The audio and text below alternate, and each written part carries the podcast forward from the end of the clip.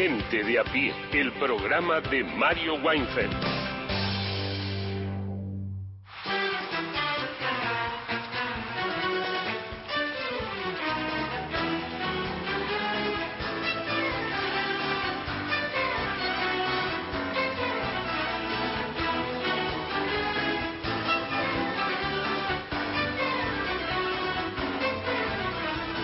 Hola, ¿cómo va? Buenas tardes. Nueve minutos no se paran de las tres. Esto es Gente de a pie, el programa de Mario Weinfeld en Duplex. Nos escuchás por Nacional Folclórica 98.7, nos escuchás por AM 870 y antes de presentar a, a mi compañero aquí, te recuerdo que puedes dejar tu mensaje por escrito en nuestro WhatsApp 11 3 870 7485 que podés dejar tu voz en forma de mensaje, 30 segundos para hacerlo, en el 0810 222 0870.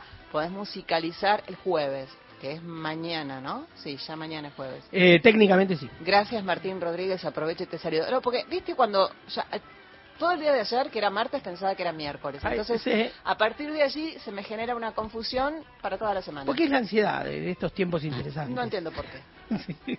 ¿Cómo va Martín Rodríguez? Bien, acá andamos. Estamos en un lindo día, llueve, es bueno, es bueno para el campo. Después de la sequía que hubo. Este, pero no. ¿Pero eh, te gustan los días de lluvia? Sí, me gustan, me gustan. No, no, no porque me pongo a instagramearlos, me gustan, me gustan un rato también. Me tuve que cruzar la ciudad dos veces, subir, bajarme del subte, y la verdad tengo los pies empapados. Eso se complica. Sí, se complica. Además los, los paraguas, viste que hay que hacer paraguas para la lluvia. Porque yo tengo un paraguas que llueve adentro del paraguas, ¿viste? Y, y cuando llueve horizontal por el viento, no, hay paraguas que valgan. No, no, de hecho, la otra vez saliendo acá, cruzando el 9 de julio, rompí un paraguas, se me rompió un paraguas, lo embolsó el viento, lo quebró en 20 partes, lo dejé invertebrado y lo tuve que tirar. Claro, son de, esos este, paraguas que uno encuentra después de una tormenta tipo cementerio, ¿viste? De sí, paraguas. Que te dan una tristeza, ¿viste? Paraguas y encendedores perdidos, un río de... no, y lo que noto es que hay poco, eh, en una época era más, proliferaban más el negocio del paraguas truchón, ¿no? Entonces, eh, porque hubo tanta sequía que bajó. Y antes en el centro, que yo ando por acá, al toque, en una esquina, al toque, vendedores de paraguas en esa época, 100 pesos, que esos negros que te duraban una lluvia, no importa. Lluvia, pero zafaba. Pero zafaba. Bueno, esa, esa industria no la vi más. Ahora si venís por, por Florida, yo venía hoy por Florida, eh, Hay un sale mucho la capa. La, el pilotito de la capa ah. transparente, que va, creo que está más apuntado al turista. Sí, sí. Básicamente también por el precio, porque paraguas baratos ya, o no, bueno, pero no hay. Sí. Eh, eh, antes vos veías esos paraguas y decías, ah, si una lluvia zafo hoy, me lo compro. Ahora como que el monto que sale lo tenés que pensar más. Si te sirve para una lluvia, si te sirve para ese rato, te conviene mojarte. Exactamente, exactamente. este, bueno, hasta aquí tema lluvia. Tema lluvia, a mí la lluvia me inspira. Eh, bueno, y hoy tenemos, tenemos un, invitado. Sí, tenemos un invitado. Viste que estamos dándonos, en este periodo especial, dándonos algunos placeres. Bueno, me di uno que, quería hace rato, un, amigo que pronto pronto lo presentaremos como, como lo merece. Ahí está, vamos eh, para allá, Nati. Eh, no, nos quedamos acá, vamos, venimos, sí, vamos.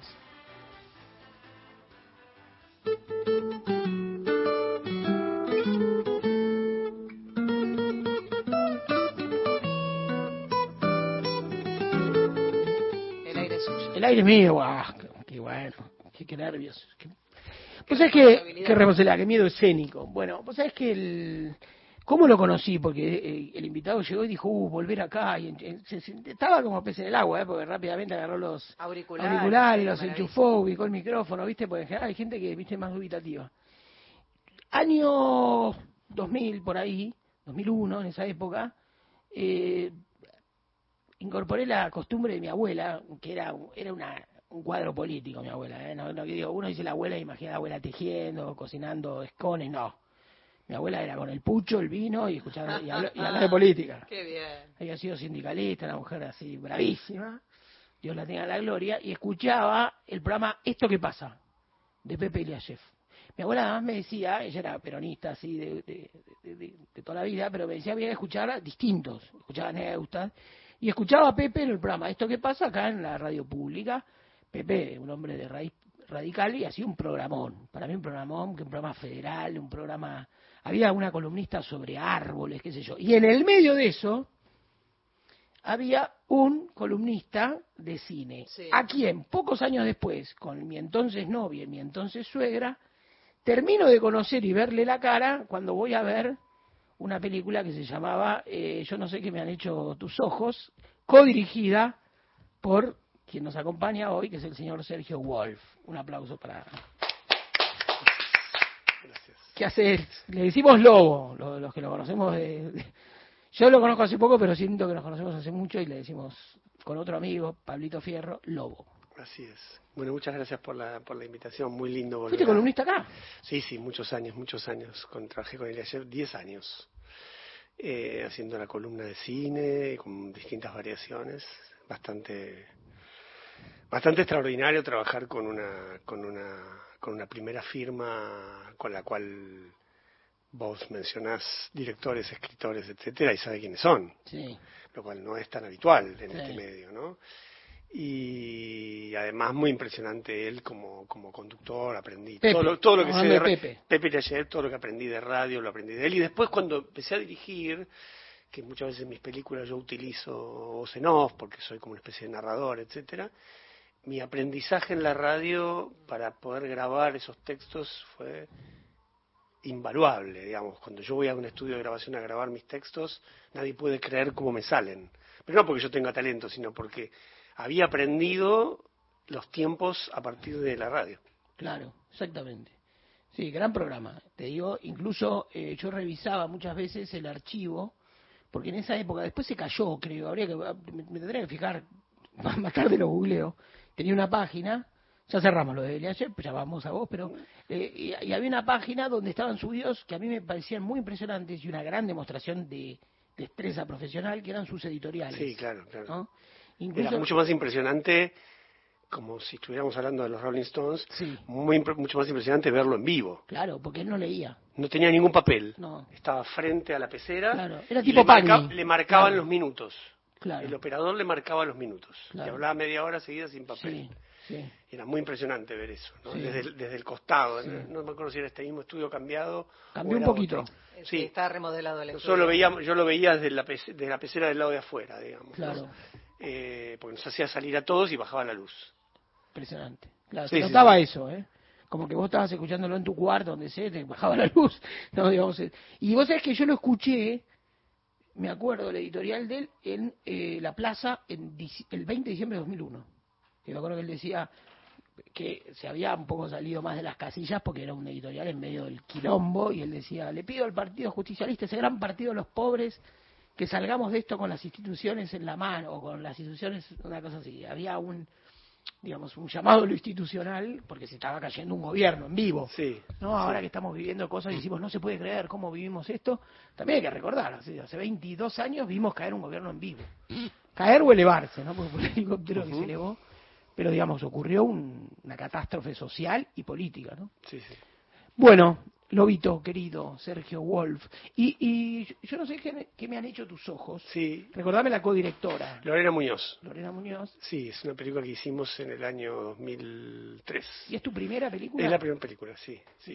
Yo venía de la crítica, hice crítica muchos años. Eh, crítica, ensayo, docencia, etcétera.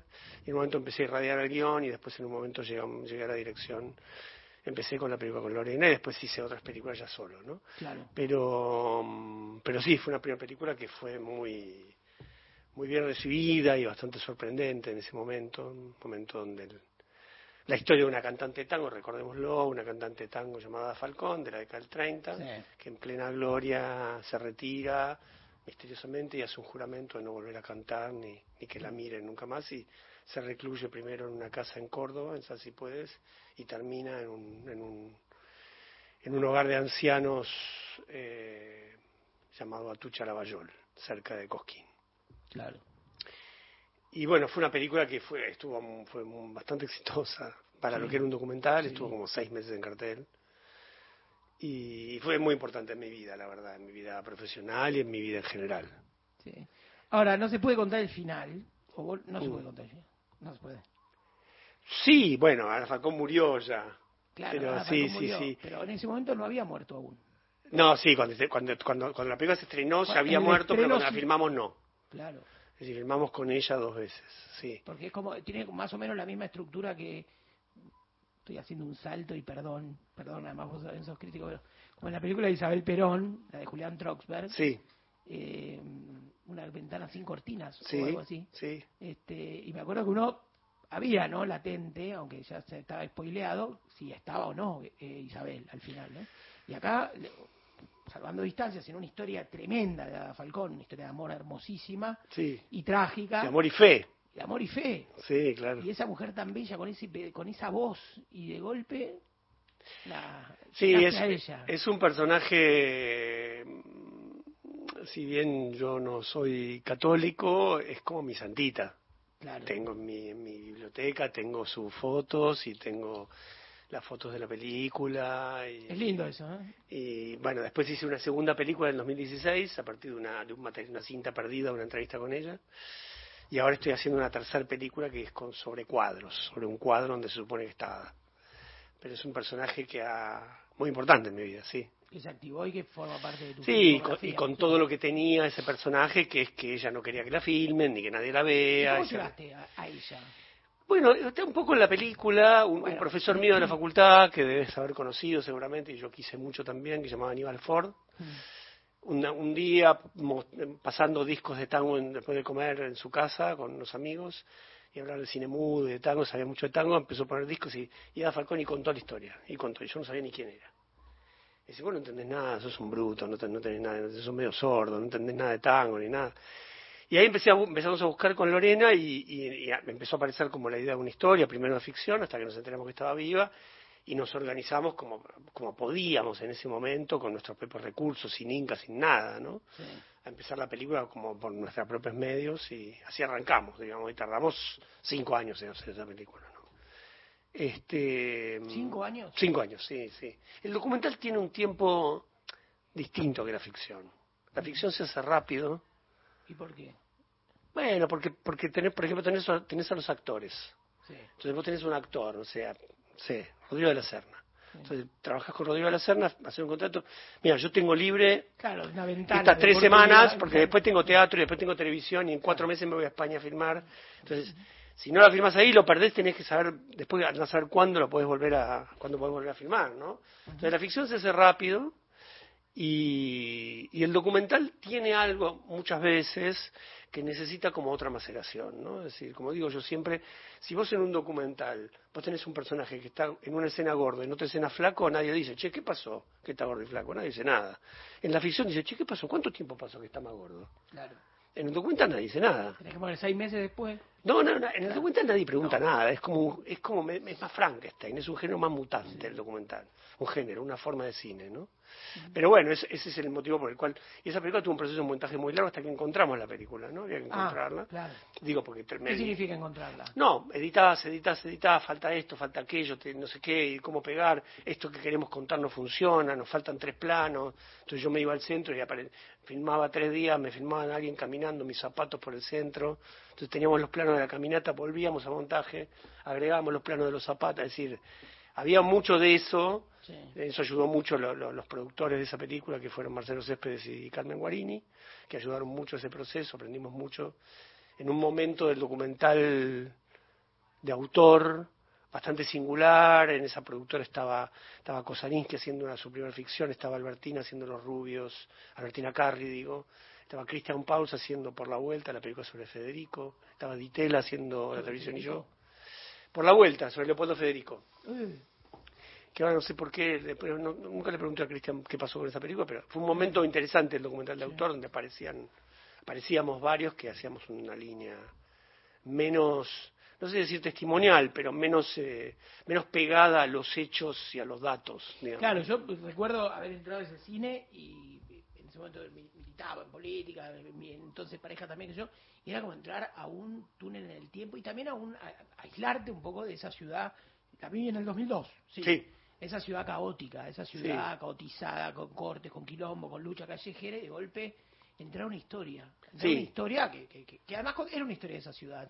Siempre, me acuerdo, perdón este detalle, que Ada tenía, vivía en un edificio precioso en la calle Juez Tedín. Sí, en sí. Barrio Parque. Hay una escena filmada ahí. Exactamente, a metros de Canal 7. Exactamente, exactamente. Una escena que, que, que, hice con otro gran amigo, José Martínez Suárez, director, cineasta, gran cineasta, también hermano de Mirta Legrand. Que, Mirta es la hermana de él. Exactamente, exacto. Bueno, él, él hacía un chiste, siempre decía, una hermana mía que almuerza en televisión vivía al lado de la casa capo, de un capo, un capo, un capo. La compañía nuestra, Lorena Álvarez, una compañía acá de la radio, también es columnista de Revista Panamá, es este, fue, tejió una amistad final con él. Sí, hizo algunas notitas y todo, un tipo extraordinario. Gran personaje, gran amigo, muy querido.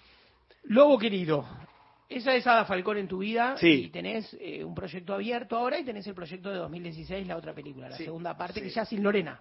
Ya sin Lorena, se llama Viviré con tu recuerdo y es un, una especie de, ensayo a partir de que yo encuentro encuentro un material fílmico que queda mudo porque el sonido se pierde en un, en un, en un avatar en un choque volviendo de filmar con Ada y ese material quedó mudo y es una larga entrevista con Ada y qué dice esa entrevista entonces ya reaparece ese fílmico y decido intentar ver o descubrir qué decía Ada en esa escena.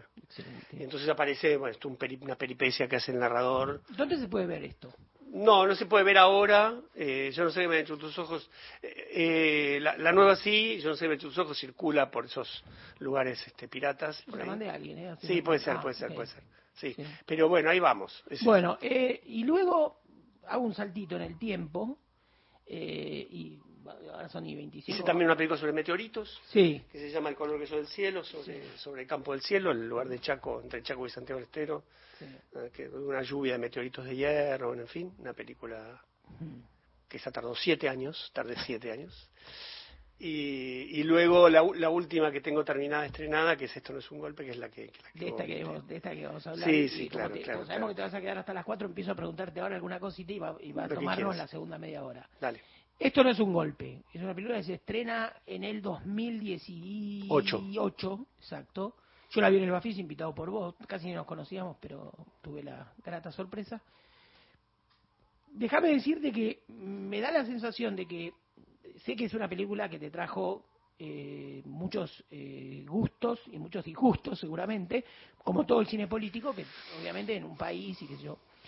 Eh, es una película polémica sobre una figura sobre la que casi no hay polémica, porque en la política argentina, salvo algunas cuestiones marginales, todo el mundo y sobre todo en el mundo del peronismo se ha trabajado mucho sobre el consenso de Alfonsín, ¿no? Decir, Alfonsín fue homenajeado.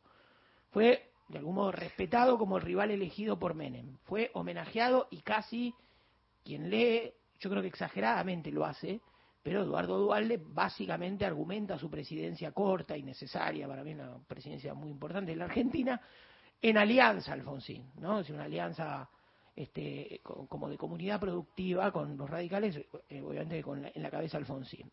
Fue un político respetado, Lavagna fue candidato de un acuerdo con él, era un político, no cometió un error Néstor Kirchner que después subsanó, que fue haber dicho que no se había hecho nada en el Estado y luego pidió disculpas, digamos, por privado y se encargó de que se haga público, que lo había hecho por privado. Cristina lo homenajeó, le puso una estatua. Sí, lo que pasa es que también un poco estamos mirando, lo estás mirando, Martín, me parece desde el 2023. En el 2018 no, no era tan así. No, pero pará, pero a lo que iba, no tanto sobre Alfonsín, pero digo, vos te metiste justo en un lugar, encontraste un lugar para hablar de Alfonsín, un lugar muy controvertido y muy complejo. ¿Por qué?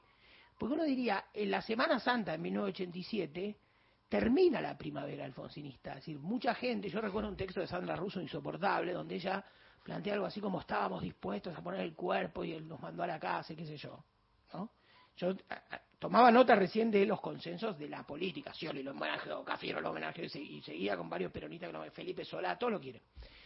Ahora, el punto es que vos encontraste ahí un nudo en su gobierno, en lo que fue visto y relatado por izquierda como una claudicación, y me parece que vos le encontraste una vuelta y a mí me interesa mucho más ese Alfonsín que asumía los costos, que pagaba precios, que pretendía que no corriera sangre, ¿no? Es decir, vos incluso completás la frase, como dice felices, felices Pascuas. Sí. Y por eso me interesa más tu película, que es como reivindicar justamente a Alfonsín o pararte sobre un Alfonsín que todo el mundo que lo homenajea prefiere dejar afuera, que era el hombre de la ética y la responsabilidad. Sí.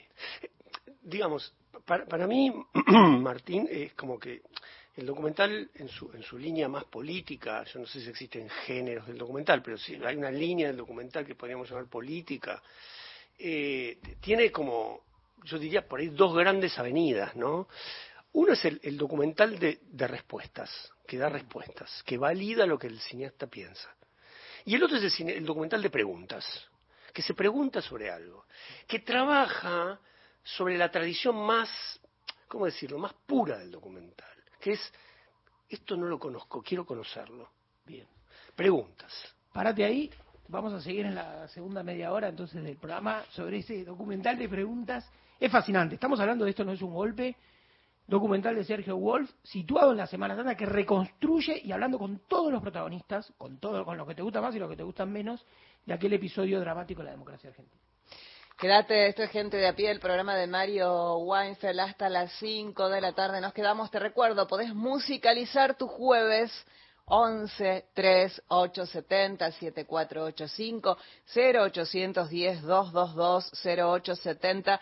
Las notas, las editoriales radionacional.com.ar. Gente de a pie. Hasta las 17. Somos la radio pública. Somos Nacional. La radio más argentina. Gente de a pie el programa de Mario Weinfeld. Nacional Noticias.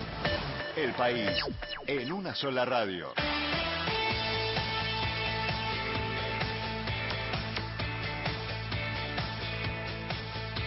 La hora 15.30 minutos en la República Argentina. El designado ministro de Economía se reúne con su equipo en las oficinas de retiro. Luis Caputo mantiene encuentros de trabajo referentes de la futura gestión de la Libertad Avanza. Durante esta jornada se confirmó que Santiago Bausili y Daniel Pillar serán los presidentes del Banco Central y del Banco Nación, respectivamente. Tomamos contacto con nuestra compañera Liliana Arias. Liliana, te escuchamos. Muy buenas tardes. Liliana, ¿estás ahí? Sí, eh, ¿qué tal? Muy buenas tardes. Disculpen eh, la desprolijidad, es que el electo presidente de la Nación, Javier Milei, acaba de ingresar a la Torre de Libertad, aquí en Avenida Libertadora al 600, en retiro para reunir, eh, reunirse con los distintos ministros que ya están confirmados. Por un lado, el que ingresó fue eh, eh, Federico Sturzenegger eh, y se sabe que también está el futuro ministro de Economía, Luis Toto Caputo. siguen ingresando a este edificio distintos futuros funcionarios donde tienen en el cuarto piso oficinas para poder mantener reuniones y terminar de designar sus equipos de cara a la función presidencial del próximo domingo 10 de diciembre. Informó Liliana Arias para Radio Nacional. Jujuy inaugurará su tren turístico solar que recorrerá La Quebrada. Mañana a las 10 y 30 hará su viaje inaugural desde el poblado de Volcán hasta Tumbaya en la Quebrada del Mahuaca. De esta forma se pondrá en marcha un medio de movilidad de gran envergadura, innovador e inédito en su tipo para Latinoamérica sobre rieles recuperados del ferrocarril General Belgrano. La formación está equipada con baterías de litio que lo convierte en un sistema 100% sustentable con dos duplas con capacidad para 70 pasajeros sentados. Docentes tucumanos recibirán un bono de 40 mil pesos. Continúan las negociaciones paritarias entre el gobierno provincial y los diferentes sectores de la administración pública cerca del cierre del año 2023. El secretario general de la Agremiación Tucumana de Educadores Estatales, Hugo Brito, confirmó que los docentes percibirán un monto extra de 40 mil pesos en el próximo sueldo y la reapertura de negociaciones se hará en el mes de febrero. Hemos conseguido también para los colegas que tienen un segundo cargo adicional de 15 mil pesos. Por supuesto, en febrero se reabren estas negociaciones salariales, ya con un panorama más claro de lo que ocurre en nuestro país este, con el nuevo gobierno que asume en este mes. Gustavo Yabra, Nacional Mercedes Sosa. Datos del tiempo. Noverá, provincia de Misiones, temperatura 28 grados, humedad 76%, el cielo está cubierto con tormentas eléctricas poco intensas y lluvia. Aquí en Buenos Aires la temperatura es de 22 grados 6 décimas, humedad 86%, el cielo está cubierto con llovizna. Informó la radio pública en todo el país. Más info en radionacional.com.ar. Verdad, tu identidad está en el día. Radio Nacional. Ombu, inversión tecnológica en calzados de seguridad. Ombu, caminamos el futuro. Calzados Ombu, nuestro liderazgo a tus pies. Todas las radios, una, sola genial. Nacional Digital. Escúchala en nacionaldigital.com.ar. Política, análisis, información. Todos los temas del día en Gente de a pie. El programa de Mario Weinfeld.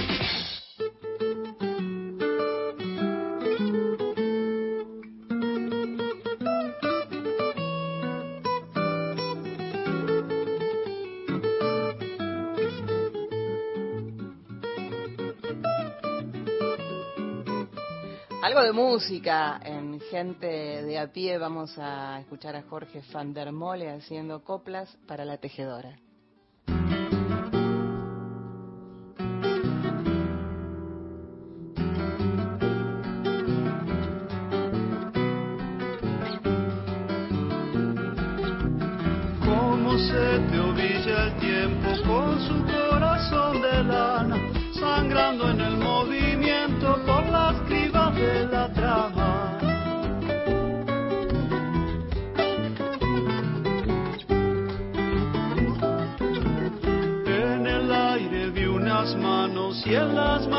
La tibieza y en lo tibio del hilado el hielo de la tristeza.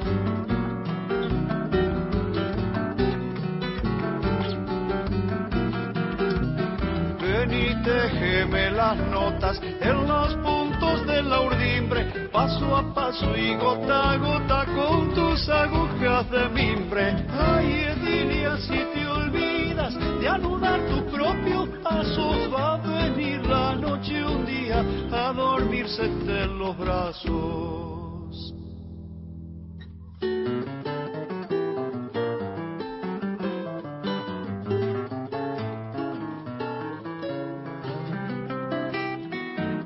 En el sueño tejedora donde tus lanas te alumbran, te soñas tejiendo auroras en medio de la penumbra.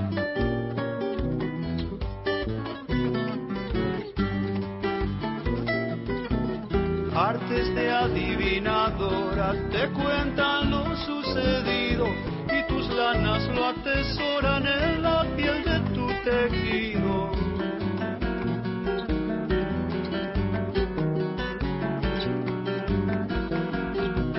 ¿Quién te habrá dado esa prisa prendida en colores fuertes y en los bordes de ceniza lentitudes de la muerte?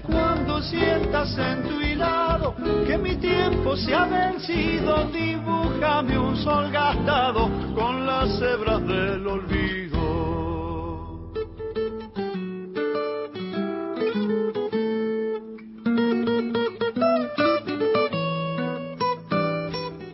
Bueno, acá estamos, seguimos en Gente a Pie y seguimos en esta charla amena con el querido Sergio Wolf, documentalista, crítico de cine. Estábamos justo entrando de lleno a, una de tus películas más, eh, seguramente más relevantes porque toca un tema político muy fuerte. Eh, tal vez en un sentido se lleva la marca la peli porque tiene, tiene justamente una reconstrucción de un episodio tremendo en la, en la memoria, ¿no? que fue el- la sublevación de Semana Santa, el capítulo de los carapintadas y el desafío al poder del presidente Alfonsín. Y también yo te decía en la, pre- en la pregunta en el bloque anterior, me parecía que vos agarrabas justamente el, el- hilo de ese alfonsinismo que en la, seguramente en el relato por izquierda de esa experiencia estaba como terminado, ¿no? Vos decías, bueno, cuando Alfonsín dijo eh, eh, la casa está en orden, este, nos mandó todos a la casa, de algún modo en ese momento se terminaba como la sensación de que no se terminaba de saber cuál era el límite no en esa democracia naciente. Y aparecía un límite duro y bueno y un Alfonsín que se hacía cargo de las responsabilidades. Y bueno después Alfonsín tuvo más más, hilo en el carretel y, siguió siendo una figura importante en la democracia argentina. Fue el que pactó la constitución fue el que conformó la alianza. Bueno Dualde hablamos bastante entonces, vuelvo entonces a, este, a este episodio y obviamente una película sobre ese episodio que causa polémica es una película que agarra el episodio. Claro, sí, sí. No, porque no es que, no, no, digo, no, no, la, no la deja tranquila a Sandra Russo la película, ¿no? Entonces, en eso me parece súper interesante y que además vos completás al principio, yo también la vi en el cine en ese momento, completabas la frase, y había una, una un remate final en aquel momento del, del Felices Pascua, la casa está en orden, y no hay sangre en la Argentina. Claro, claro, porque, porque en realidad la, la, la película, eh, eh, el primer, el primer título de la película fue La conversación. Más allá de la película de Coppola, que es una película que a mí me gusta mucho, que se llama La conversación, era la pregunta sobre qué pasó en esa reunión. Así arranca la película. ¿Qué, reunión? La reunión de Alfonsín con Rico en Campo de Mayo el domingo de Semana Santa, el último día de la Semana Santa, después de una Semana Santa tremenda, ¿no? Eh, y es una reunión de la cual trasciende poco, había pocas personas ahí adentro, Alfonsín vuelve y hace ese discurso final del que vos mencionas dos de las frases, que es este, la casa está en orden y felices Pascuas, al, o al revés, felices Pascuas, la casa está en orden. Eh, que después se reveló que tenía que ver con que eh, Alfonsín queda muy impactado porque al salir de esa reunión uno de los carapintadas que estaba en esa reunión, que era eh, Jorge Brady Obeid, le dice que tiene que hacer algo por el tema de los de los caídos en Malvinas, de los de que la gente volvió mal de Malvinas y que están esperando un reconocimiento del gobierno. y, fue un momento que Alfonsín parece que quedó muy muy impactado por ese relato y entonces cuando fue a hablar algo le quedó como una especie de residuo un poco emocional de esa charla y aparece el tema de las de las este de, Malvinas, de Malvinas exactamente exactamente exactamente. Eh, pero bueno la, la, película es un poco la es un poco un western también porque es un poco la, la la lucha titánica de dos grandes personajes confrontados, que son por un lado Alfonsín, que ya había muerto cuando yo hice la película, y por otro lado el exteniente coronel Aldo Rico, que encabeza la, la sublevación, digamos, cara pintada, ¿no? Y, y, bueno, y también el enfrentamiento con él en cámara, ¿no? Pero, básicamente la cuestión que vos preguntas de la tercera frase es parte de lo que la película descubre para mí, o por lo menos que yo descubro haciendo la película, en su desarrollo, que es el valor de esa tercera frase y la relación con la decisión que toma Alfonsín. Porque todavía, cuando hicimos la película, todavía, todavía ahora mucha gente dice, bueno, si Alfonsín, en lugar de desmovilizar, vuelve y le dice, si hubiera dicho, vayan todos conmigo a Campo de Mayo. Sí. ¿No? Efectivamente, hay, y hay un momento en la película donde, donde hay una grabación con, con Dante Caputo, el ex canciller de Alfonsín, donde dice, yo le desaconsejé a Alfonsín que vaya con la gente, no teníamos modo de controlar eso. Claro. Y el riesgo de que se metan todos adentro de los cuarteles era fuerte y además el gobierno, y esto lo cuenta Moró en la película, Leopoldo Moró, eh, sabía que había gente que se quería meter con cuchillo tramontina dentro de los, destacamentos de campamento. Sí, unos tipos que están armados hasta los dientes con anfetamina. Ahora, ahí, ahí en la película, en el archivo, se ve algunos, digamos, políticos importantes de la renovación peronista y, del, y de la coordinadora radical. Digo, estaba Jesús Rodríguez, estaba Eduardo Amadeo, estaba José Luis Manzano. Grosso. Estaba Carlitos Grosso, o sea, estaban todos esos tipos conteniendo en la puerta de Campo de Mayo eh, lo que podía ser, bueno, eh, ese desenlace trágico que da que mucha gente se hubiese metido ahí y hubiesen corrido sangre. Claro, porque hay un, hay un momento de la película que para mí como, como, como documentalista es oro, mm. que es el momento donde yo le pregunto a dos de los carapintadas, al mercado de Brady Bade, pero me contesta Brady Bade, le digo, ¿y ustedes qué hubieran hecho si la gente se metía? Y el tipo me mira y me dice, ¿y hubiéramos combatido si somos soldados? Claro. Y cuando él me dice eso, para él era una frase, probablemente no más. Ah, Rico no me lo, Rico no me lo quiso comentar. Eso no sucedió, no se lo voy a contestar. Pero cuando Brady me dice eso, para mí es oro. Porque lo que me está diciendo es, Alfonsín tomó la decisión correcta. Hubieran sido miles de... Eran muchos miles los que estaban en Campo de Mayo. Claro.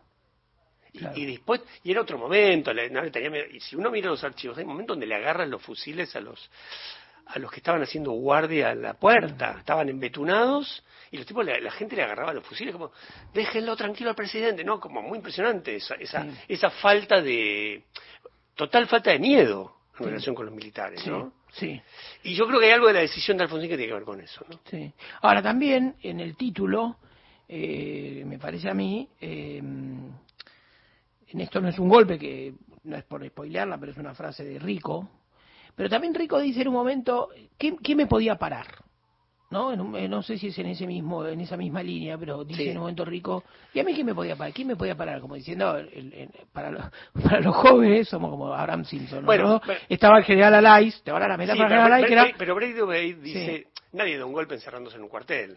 Claro. Es decir, hay, la, la, idea del esto no es un golpe, es una expresión muy polisémica sobre el episodio. ¿Qué fue ese episodio? Claro, ¿qué fue? Pero también ahí digo, lo que hacen es como quitarle el poder no para es como esconderle el poder Alfonsín, porque uno diría, tomando una vieja frase de Tulio Alperindón, que Alfonsín era el jefe del monopolio, del uso de la fuerza, algo así, al precio no usarla. Porque Alfonsín no pudo ordenar esa represión, que sí pudo ordenar Menem, con otra, con otra trayectoria y, y, y, correlato de otras decisiones. Bueno, Rico en la película dice, todas las unidades me respondían a mí. Claro. O por lo menos no, iban, no iban en contra del No iban en contra, claro, pero muchos se quedaron quietos. Hay un relato interesante. Yo lo entrevisté el año pasado, ahora se cumplió el 3 de diciembre, una fecha importante, que es de Martín Balsa, que va a ver a Rico, cuenta ahí, que sea, bueno, ahí también hay mucho, mucho mito, mucho, bueno, habría que saber eso. Pero digamos, hay algo de ese esconderle el poder a Alfonsín, porque en el fondo es, no quieren hacer el golpe, pero lo dejan al presidente vacío de poder. Bueno, eso es lo que dice Moró en la película. Dice, si no querían dar el golpe, sí es cierto que la idea era erosionarlo. Claro. Y ese efecto de erosión fue eficaz. Sí, sí. Y yo creo que eh, esto es harina otro costal, pero me, que queda bien o se calza. Yo creo que la autoridad de Menem se funda sobre varias cosas, una gran esperanza popular en, su momento, la caída de Alfonsín, y en parte incluso antes, la gran autoridad de Menem es la convertibilidad, es haber frenado la inflación, pero también es en haber podido reprimir una sublevación cara pintada que en algún sentido fue más seria, porque eran dos unidades adentro de la ciudad, como era el regimiento de Palermo y el edificio de Libertadores. O sea, estaban los, estaban los carapintadas. Esto ocurrió en Campo de Mayo, pues había sido la sublevación de Magdalena en el 88, la figura de Zainaldini, qué sé yo, en Corrientes, si no me equivoco. Pero esto, bueno, a Menem le hacen una sublevación a 10 a diez minutos de la Casa Rosada. Claro. O sea, Creo que la autoridad de Menem, que insisto, construye otra trayectoria para dar esa orden, por ejemplo, los indultos. si Alfonsín no había indultado. o sea, todo esto que ocurría, Videla estaba dentro de una prisión, ¿no? Sí. Este, bueno, era. Y después un, detalle que también te pregunto es el Alfonsín, ¿no? Porque uno eh, ve a, escucha a, a Leopoldo Moroy parece que está hablando de Salvador Allende, ¿no? Digamos, un Alfonsín la, vía democrática al socialismo. Después uno, el mundo Cotino es distinto, o sea, es un Alfonsín más del poder. ¿No? Sí, creo que tampoco era igual el Cotino Siglia de, del 87 que el Cotino Siglia ahora, ¿no? Sí, buena respuesta. Eh, quiero decir, en el sentido de que, eh, por ejemplo, hay, hay, un momento que incluso eh, en un debate que se hizo sobre la película en, en la TV pública cuando se pasó por primera vez, que hubo un grupo de periodistas discutiendo la película, Claudio Jacqueline me dijo, me dijo, para mí la película revela algo que nosotros no sabíamos, que era el tema de que ellos tenían armas y que entraban con armas a, Casa Rosada, confesado por ellos, digamos, lo cuenta José Luis Vila en la película. Eh, quiero decir, el Cotino Silia era parte de los proveedores de esas armas en ese momento, ¿no? Contado por ellos. Sí, Sí. Digo, la, idea, la idea de la Junta Coordinadora Herbívora, que era una especie de grupo de jóvenes líricos y no sé qué, que era un poco desmentida cuando se cuenta eso. Sí, y también me parece que es la, sombra de los 70 en los 80. Es decir, hoy ningún grupo político, por más fantasía que se haga, salvo los copitos, digamos, pero ningún grupo político, ni izquierda ni derecha, hoy tendría un arsenal de armas. Me parece que la política que entra de los 70 a los 80, yo hice una, mira, una vez hice una pequeñísima investigación, que más que investigación fueron entrevistas a militantes de los 80 y te decían, había fierros, había fierros en las universidades, había fierros en los sindicatos, había fierros en comités y unidades básicas, o sea, la violencia política se había atomizado por completo, quedaban restos, residuos, de hecho el MTP es algo de eso, pero de algún modo muchos de los que hacían política democrática en los 80 venían de hacer política en los 70. Claro, claro. Y existían en los 70, en los grupos radicales, las armas de autodefensa. Sí. Pensá que esos grupos estuvieron muy amenazados, la coordinadora, la Juventud Radical Revolucionaria. Yo creo que todos ellos Conozco familiarmente esa historia, la Juventud Radical Revolucionaria eh, amenazado por la AAA. Claro. Tenían armas de autodefensa en muchos casos, ¿no? Sí, yo creo que todos ellos iban armados porque temían que pudieran querer matar a Alfonsín, ¿no? Iban, a ser, iban a ser la guardia pretoriana que lo iba, lo iba a defender. Claro. Hay un momento donde Morón lo cuenta también en la película. Y, y, dentro de lo que puedas reconstruir sin, sin que te duela la cabeza y sin que mm. ¿cuáles serían los cuestionamientos o, los debates, más que los debates, ¿no? Que, suscitó la película? No, bueno, por supuesto que, que hubo mucho debate de respecto de darle la palabra a Rico y a los Carapintadas. Algunos ¿Vos hiciste esa entrevista con Rico? Sí, sí, sí, sí, sí. Yo hice todas. No, no, no, hay entrevistador en la película, soy yo. Ah, Rico fue un tipo que se lo entrevistó medio mundo. Sí, pero para muchos les molesta eh, que Rico hable como con total libertad, porque porque en realidad lo que sucede con un personaje como Rico, por lo menos para la lógica mía como, como cineasta, es que un poco lo habíamos charlado con los dos productores, con, con Kameniek y Chernov, yo no iba a hacer una, una escena con Rico para pelear, para demostrarle que yo estoy en contra de lo que él piensa. Porque ahí yo, yo mismo socavo mi propia película. Yo necesito que él hable, que él diga. Si yo lo logro hacer hablar, tiene más valor para la película que yo filmarme a mí mismo peleándome con Rico en cámara para que diga, andate, no quiero seguir hablando con vos. Y para mí lo que es extraordinario es justamente que lo que él cuenta justamente a partir de esa situación, a riesgo de que yo quedé en un punto como minimizado, pero Rico efectivamente toma una delantera muy violenta sobre mí en la película y, el peso de los carapintados en la película le molestó a mucha gente, pero porque me parece que piensa en el documental en un sentido que no es como lo pienso yo, que es que para mí es, un gran personaje de la película y no, no hay película sin Rico. Ya, no lo tenía Alfonsín y yo tenía un problema narrativo narrativo, ideológico, conceptual de construir esa figura en la película, ¿no? Pero Rico era el otro personaje. ¿no? Entonces, bueno, pero, pero bueno, nada, es, es, también el riesgo de meterse en una zona, en una, en una zona del documental político, aunque sea contado a través de un thriller y no de una película de entrevistas, por decirlo de alguna manera, sino contando como la trama de eso.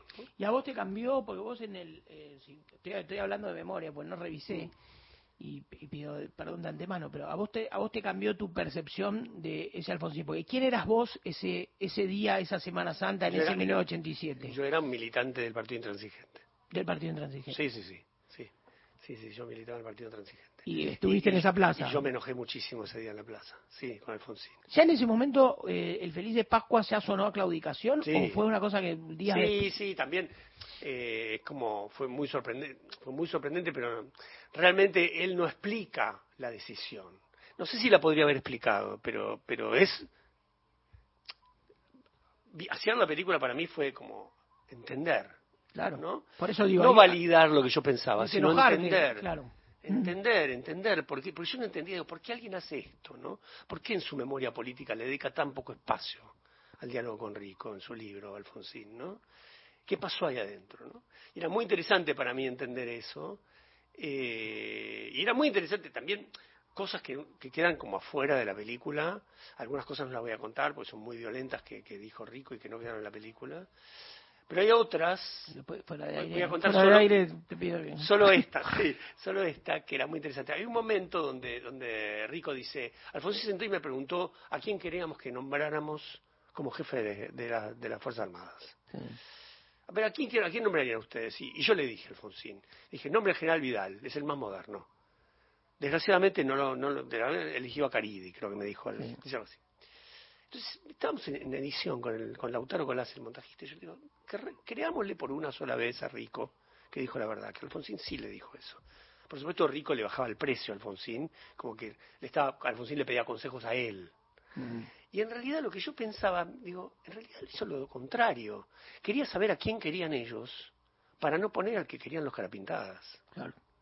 Es decir, que con la plaza llena, un millón de personas, no sé cuánta gente había en la Plaza de Mayo, con lo que era este país en ese momento, el tipo es capaz de hacer una maniobra política de estadista extraordinaria, que es sacarle el nombre al Carapintada para no equivocarse y no nombrar al que ellos querían. Mm.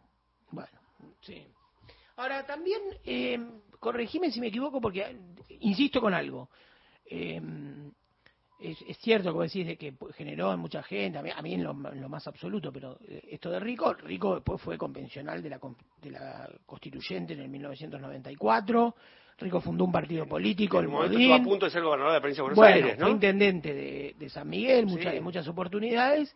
Y eh, yo tengo familia en San Miguel y te digo, en alguna parte votaba Rico.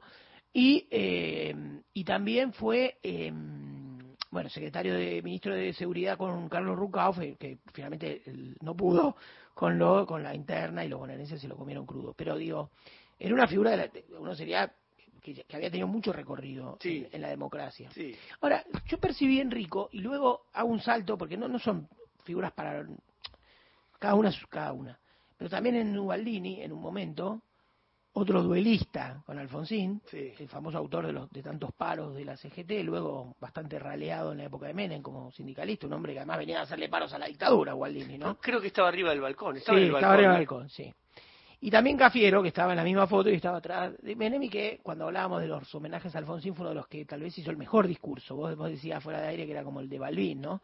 La despedida de Balbín, que fue... Balbín con Perón. Claro, el homenaje que organizó eh, Scioli en el Teatro de la Plata el orador principal fue Cafiero delante de Alfonsín, lo homenajeó en vida. Después también en el Recoleta cuando murió, qué sé yo. Entonces, quiero decir, estos tipos adversarios, que eran los tres grandes adversarios de Alfonsín, Cafiero en lo político, mentor de una renovación y casi construido en espejo. Ubaldini como resistencia sindical, con mérito por haber sido luchador en la dictadura, no es menor eso, no era triaca. Y Rico, héroe de Malvinas, no comprometido con causas específicamente él de violación de los derechos humanos, pero algo así como referente corporativo de los milicos que iban en Cana, los tres muy respetuosos de Alfonsín. De hecho, en la película, si la ve, la película está en Flow y está en Lumitón y está, se puede ver en varias plataformas. los momentos en que Rico habla a Alfonsín en la película cambia la cara, porque él se ríe, tiene una cosa medio medio farsesca, medio de guasón, ¿no? Pero cuando aparece, la, cuando, cuando habla Alfonsín, baja el tono dice Alfonsín era un tipo de coraje. ¿no?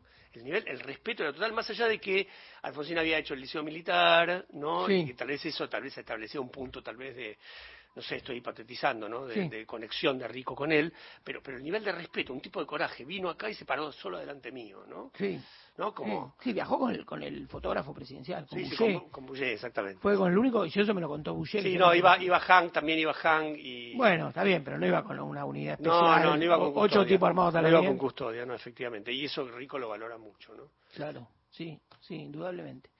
Así que bueno, esa fue la, digamos, de la, película que te trajo, sí. este, pero creo que va a quedar y que va a ser una. Sí, sí, la, la, la, respetan mucho y es eh, también en algún punto creo que es un, no sé si un modelo, pero es un posible camino del documental que durante muchos años o décadas creyó que tenía que tomar grandes periodos históricos y acá, bueno, son cuatro días, ¿no? Es como contar esos cuatro días, entonces, ¿qué contás antes y qué contás después? Pero en realidad contás cuatro días, ¿no? Es decir, un foco dramático, ¿no? Bueno, estamos con Sergio Wolf. Queda un tramito, nada, quedan un minutito. Yo te quería decir algo y, te dejo la palabra para, para que vos lo cierres. Eh, estuvimos hablando de películas, estuvimos hablando de voy a decir dos grandes líneas, ¿no? Es decir, la historia del tango de una, de una cantante argentina fabulosa como Ada Falcón. Yo, de hecho, salí del cine, me fui al, al Cibals a comprar un disco de ella, un grandes éxitos que está editado por Polygraph. Y estábamos hablando de un periodo histórico, político, controvertido. Vos dijiste también, yo estuve en esa plaza, en otro partido, ¿no? En el partido gobierno, en el 87, un partido más a la izquierda, desilusionado reconstruí ese episodio, dialogaste con vos mismo, el, el, joven lobo del 87 y el, y el hombre maduro del 2018 en diálogo. Todo esto fue cine argentino, todo esto es un poco de Inca, todo esto es Instituto de Cine Argentino. Y acá somos la nada, estamos transmitiendo desde Radio Van Gogh, pero ¿qué, qué significa el Inca y qué significa este, todos estos riesgos que parece que están como ceñidos sobre la Argentina? Eh, en esta amenaza de la motosierra, ¿no? ¿Qué, valor tiene el Inca? A ver, Argentina siempre tuvo cine. La gente no sabe, pero el cine llegó a Argentina seis meses después de la primera proyección de los hermanos Lumière. Había cámaras cinematográficas acá. Acá, en esta zona. Cuando digo acá es el microcentro. Acá estaban las, la vieja cámara, casas de foto, que después fueron casas de cine, de equipos de cine acá, en el microcentro. Argentina siempre tuvo cine. Si vos mirás en el año de la crisis, crisis de Alfonsín, que fue el año de menos estrenos argentinos. Argentina todavía, incluso en ese año estrenó como cerca de 10 películas, que era la época que se filmaba en celuloide todavía. La ley de cine es una ley de protección, es una ley de fomento que sucede a mediados de los 60 como un modo de eh, como un modo de atenuar el avance del cine americano, de proteger el cine argentino, tomada básicamente de la, de la legislación francesa. El riesgo de el riesgo del Inca, el Inca uno puede discutir muchas cosas. Argentina necesita el Inca para hacer sus películas. De hecho, si vos haces una coproducción con el exterior, con un productor, te dicen, ¿vos ya tenés la parte argentina? Si no hay Inca, no hay parte argentina. Sí, puede haber parte argentina privada solamente, pero en general muchas veces los coproductores extranjeros también trabajan con fondos estaduales, en el caso de Brasil, provinciales, nacionales, en el caso de muchos países de Europa. Entonces, los fondos del Inca son muy importantes, muchos o pocos. Es cierto que Argentina cometió lo que fue sucediendo, que fue dramático, que propició muchos de estos comentarios, tiene que ver con que Argentina en los últimos dos años, yo solamente te voy a dar dos datos. Mm. En el 2022 se estrenaron 208 películas argentinas y este año se llevan 233. No podemos estrenar esa cantidad de películas. Claro. Es una, una locura, no hay ningún país que haga eso. Y eso no tenemos dónde estrenarlas. Más allá de si va mucha poca gente, que es otra discusión, ¿no? Pero no tenemos dónde estrenarlas, no podemos producir así. Entonces, eso, ese descontrol de la manera, la manera de financiar el cine argentino fue una parte importante de esta discusión porque nunca hubo concursos. Es decir, no es que Argentina tiene cuatro concursos al año. Este año podemos hacer cuánto? 80 películas, 60 películas, 90 películas. ¿Cuántas? 10 documentales, 5 óperas primas, 10 cortos, 10 películas de gran, de gran volumen. Es decir, me parece que tiene que repensarse eso que no se pensó. Claro, pero no cerrarlo. No, no, no, no se puede cerrar. No lo va a cerrar. Tranquilos. Gracias, Lobo. Un abrazo enorme. Nacional Noticias. El país en una sola radio.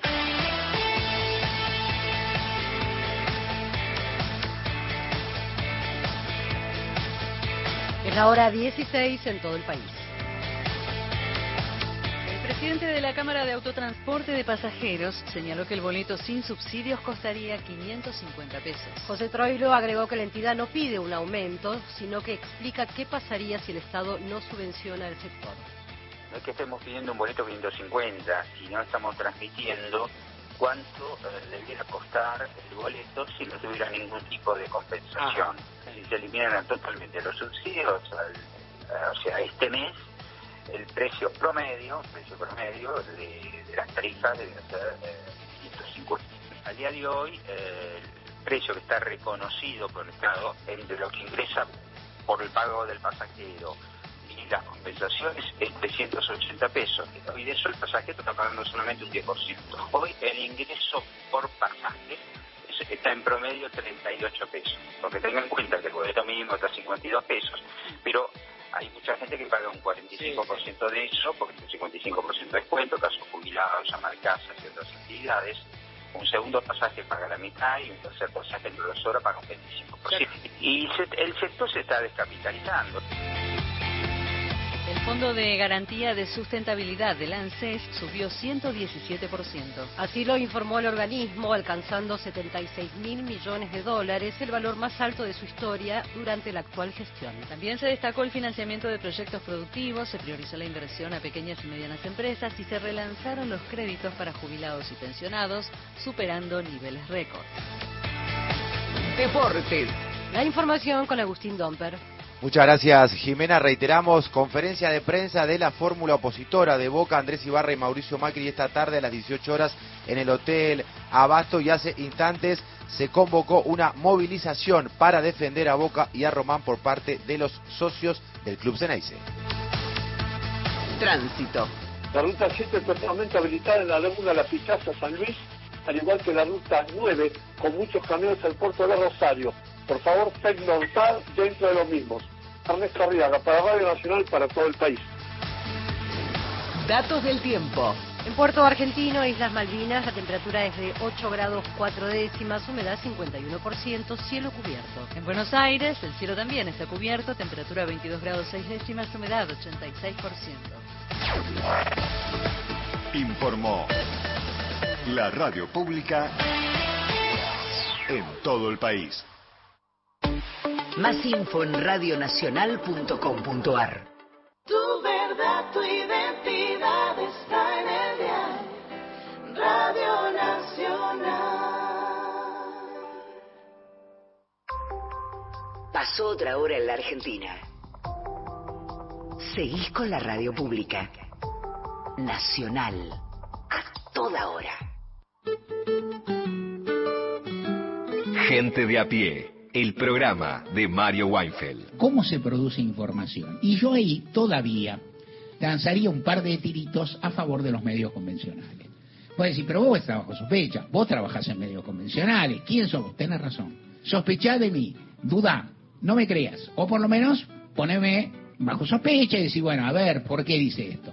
¿Por qué digo yo esto? Porque todavía hay dos cuestiones que compiten en este mundo de la información. Una es que algo cierto, la información es muy veloz, se coloca en cualquier lado y lo que antes llamamos primicia y podía durar un día o un poco menos de 24 horas, ahora dura horas o minutos. Las primicias, en un sentido amplio, son commodity ahora. O sea, es decir, investigan 5.000 tipos, no sé, Panama Paper, 5.000 tipos investigan con, ah, con esto, con aquello, yo lo pongo, algún momento se pone y a los 10 minutos todo este mundo está opinando y bien que mal, hay una base informativa compartida que es gratis, por decirlo de alguna manera, que cualquiera puede mencionar.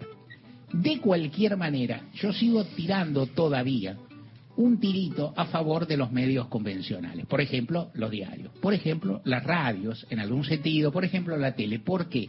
Porque ahí trabajan personas que elaboran más en la búsqueda de información y en su elaboración. Todavía. ¿Hasta cuándo? No lo sé sigo creyendo que hay algo en la función y, qué sé del, del, periodismo profesional que cumple un rol. En un sistema complejo, que te plantea competencias a los cinco minutos, que plantea alternativas que a mí me parecen formidables a los cinco minutos, que muestra que estás anquilosado, lo cual es en la mayoría de los casos rigurosamente cierto a los dos minutos, pero que de todas formas enriquecen, pero queda para más. ¿Cuántas personas escuchan este programa? No te lo voy a decir. ¿Cuántas miran a Narata? Averigualo vos. ¿Cuántas vieron a Rebol? Está en todas partes, fíjate. Acordate, mira y ve. A veces leo cosas, ni te cuento las cosas que leo, y digo, bueno, hay gente que dice cosas que uno ni tendría que contestar. Pero hay gente, digamos, que cree que el mundo nació cuando nacieron ellos, cosa que no es rigurosa, poner. Entonces, cuando miro esas cosas, a veces comento. De nuevo, ¿Qué es lo que sucede en la Argentina? Que hay mucha oferta de medios y que hay, eso es cierto, cada vez menos gente que se interesa por los temas ofrecidos. Continuamos con Gente de a pie. El programa de Mario Weinfeld por Nacional. Y sí, el equipo de Mario Weinfeld en la producción, Paula Nicolini, Erika Sotomayor, Miguel Fernández, la operación técnica con Natalia Liubarov y Pepe Undiano. Pepín en el central está chiquito y Leandrito Rojas, bien. Columnistas, Lorena Álvarez, Victoria de Masi, Mariana Enríquez, Miguel Fernández, Hernán Fredes, Juan Manuel Car, Paula Nicolini, Martín Rodríguez, que está aquí. No, no lo aplauden. Bueno, está bien. Yo por las dudas ¿Qué pasa? ¿Qué pasa con el aplausómetro? De Tosolas, Erika Sotomayor, Gustavo Vergara, Gerardo Villar en la locución Siempre Siempre, Mariana Fossati, por estos días reemplazándola Carla Ruiz. Ayer no, ¿eh? Ayer no, hubo aplausos. Hoy parece que sí.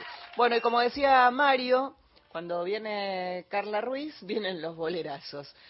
Hoy te traigo este tema que, que se llama Toda una vida, que ya, ya lo hemos escuchado en este, en este segmento, pero que eh, no por este intérprete.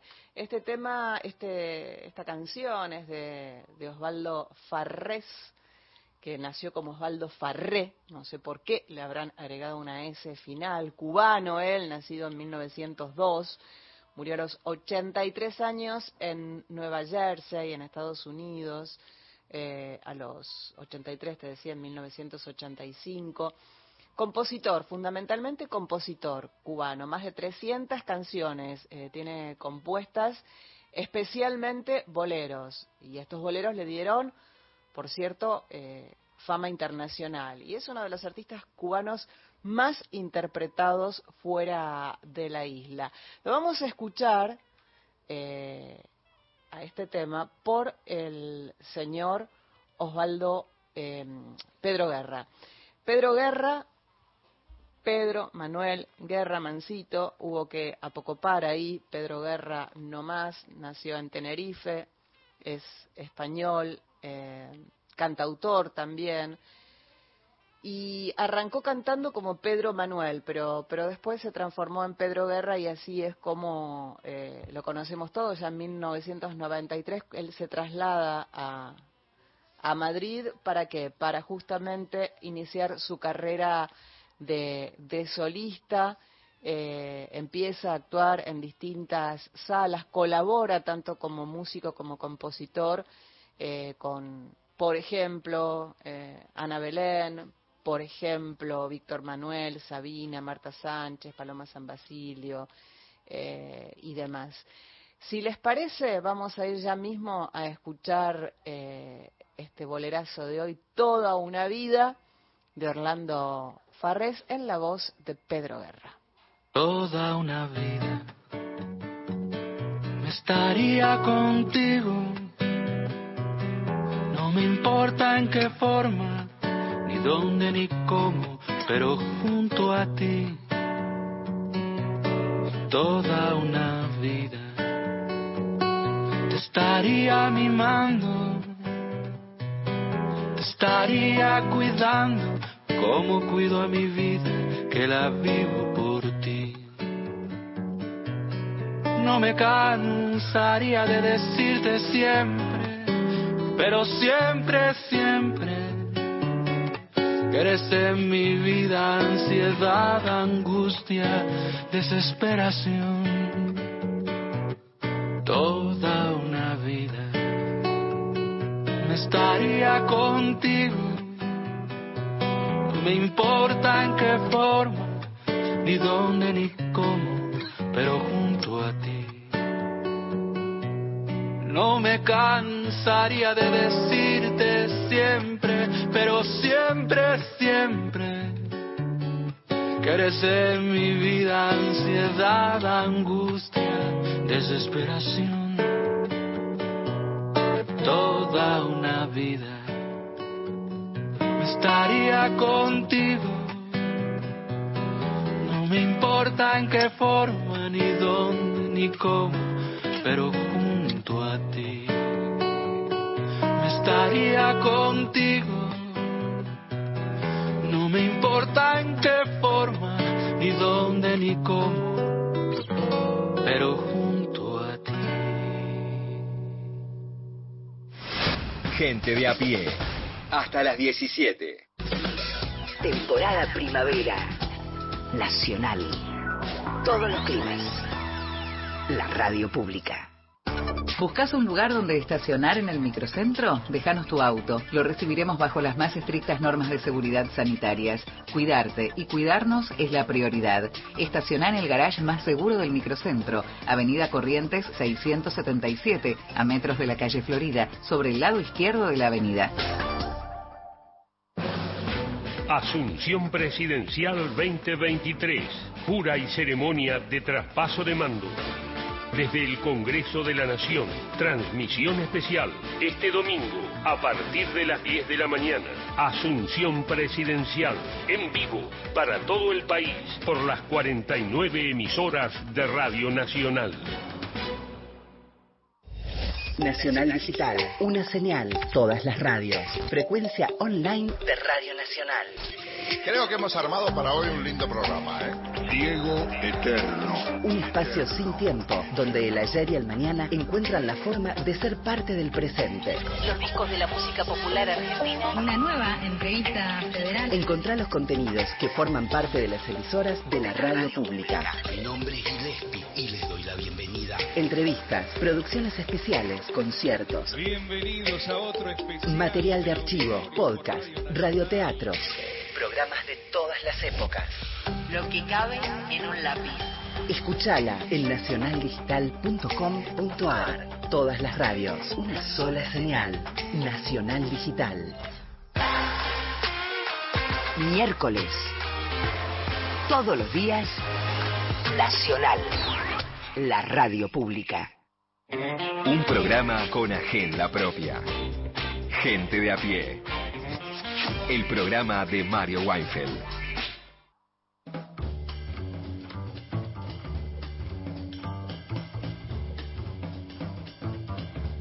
Estás en Gente de a pie, el programa de Mario Weinfeld. Te recuerdo, nos quedamos hasta las 5 y tenés la posibilidad de elegir el tema que quieres escuchar mañana. ¿Cómo? Dejando tu mensaje por escrito en nuestro WhatsApp nacional 113-870-7485. Si no, tu voz 30 segundos para tu mensaje en el 0810-222-0870. Pero ya mismo le doy paso a mi compañero Martín Rodríguez porque llegó su invitado, nuestro invitado. Nuestro, invitado. nuestro invitado, además un invitado a la casa. Eso una especie de planta permanente de los invitados, porque... De producción gritan cosas. No, sé, no sé, es que... Tiran besos. Yo creo Nicolini, Nicolini está entregada a la bebida, me parece, algunos Y bueno, y además yo recién pensaba, qué mejor homenaje a Mario y qué mejor manera de sostener este espacio eh, desde la mejor que es soy, con buenos diálogos, con buenas conversaciones, con buenos invitados, ¿no? Este, es un, es un modo de, homenaje, ¿no? Recién estuvo Sergio Wolf y ahora está con nosotros, ni más ni menos que el señor Fortunato Malimachi.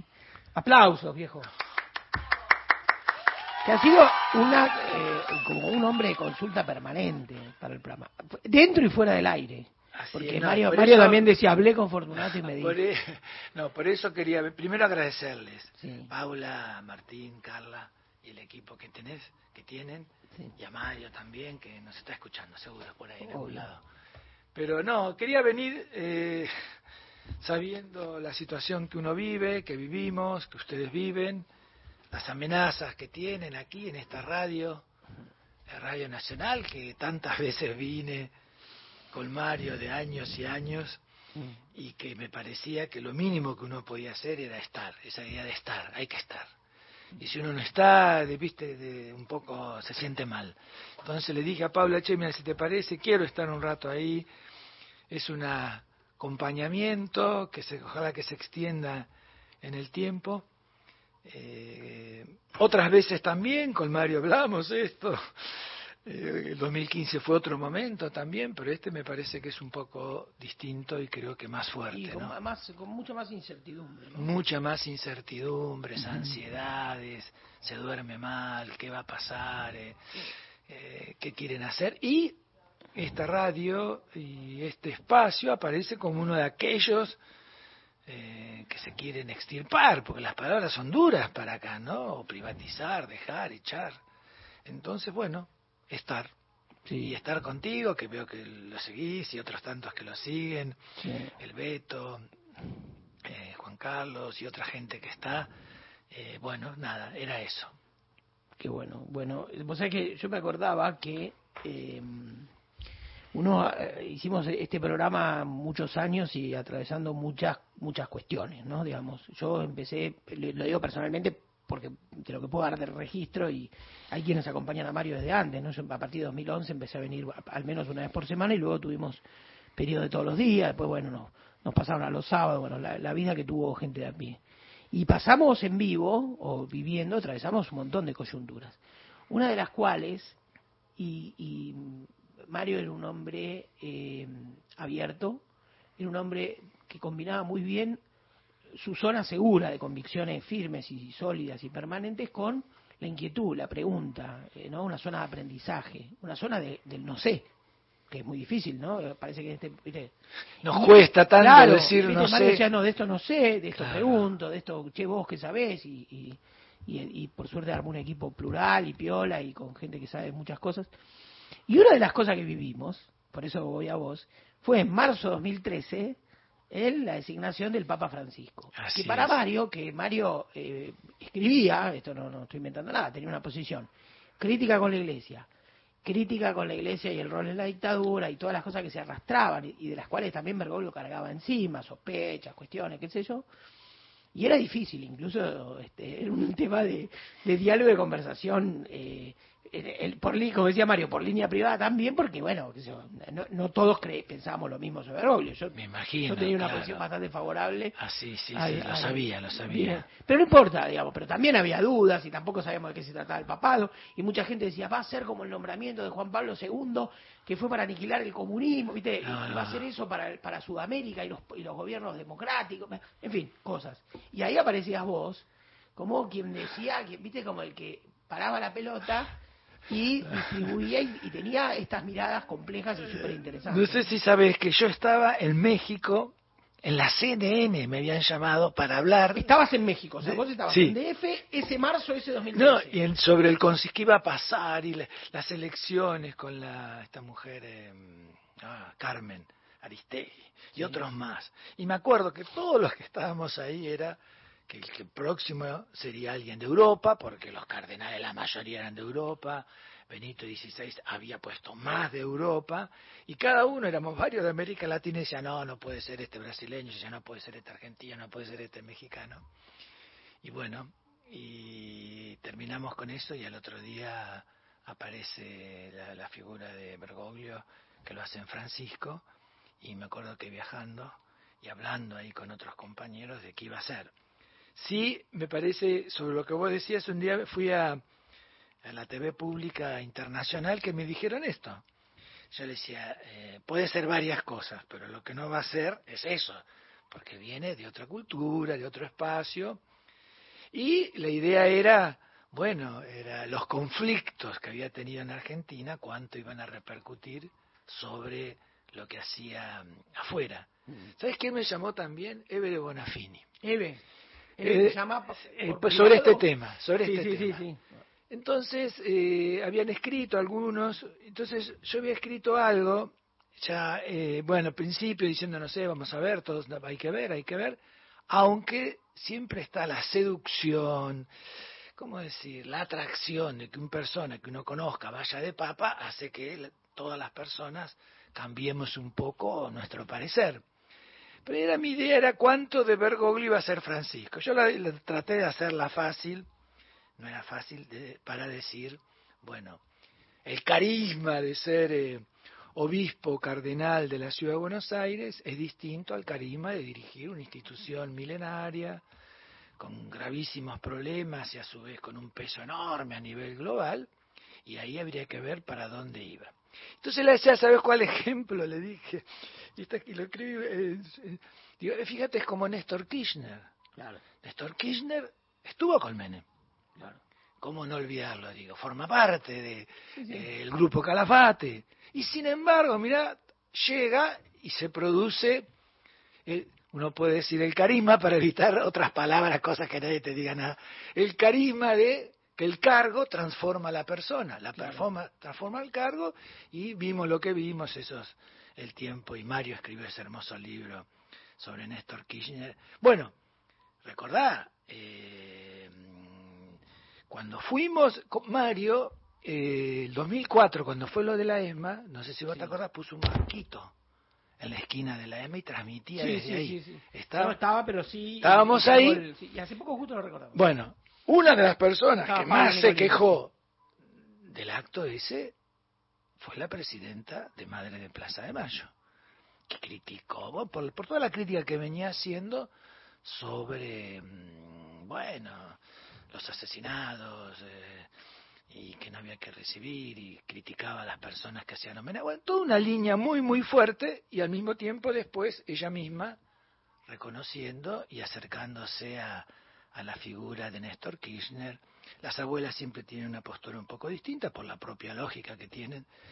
Y ahí, bueno, eh, y ahí quedamos y después eh, las acciones que hacían, para mí el, gran... Eh, y ver que aquellos que lo apoyaban aquí después estaban en contra y los que estaban en contra lo apoyaban, era un desafío para los que queríamos interpretar, como diría Mario, acá pasaba lo mismo, hay gente que estudia estos temas, eh, como él decía de los periodistas que hacen política, para odiar a los políticos, los que estudiamos estos temas para odiar a la iglesia o, a, los personajes, cuando se trata de conocerlos, comprenderlos, aunque uno tiene vínculos estrechos. ¿Y, vos te respondiste cuánto de Bergoglio hubo en Francisco en este tiempo? Sí, me lo respondí y te digo, estuve ahora en, un encuentro en el CELAM, que es el Consejo Episcopal Latinoamericano, yo había estado otras épocas, pero echado, echado cuando era joven, en el año 76, en el año 78,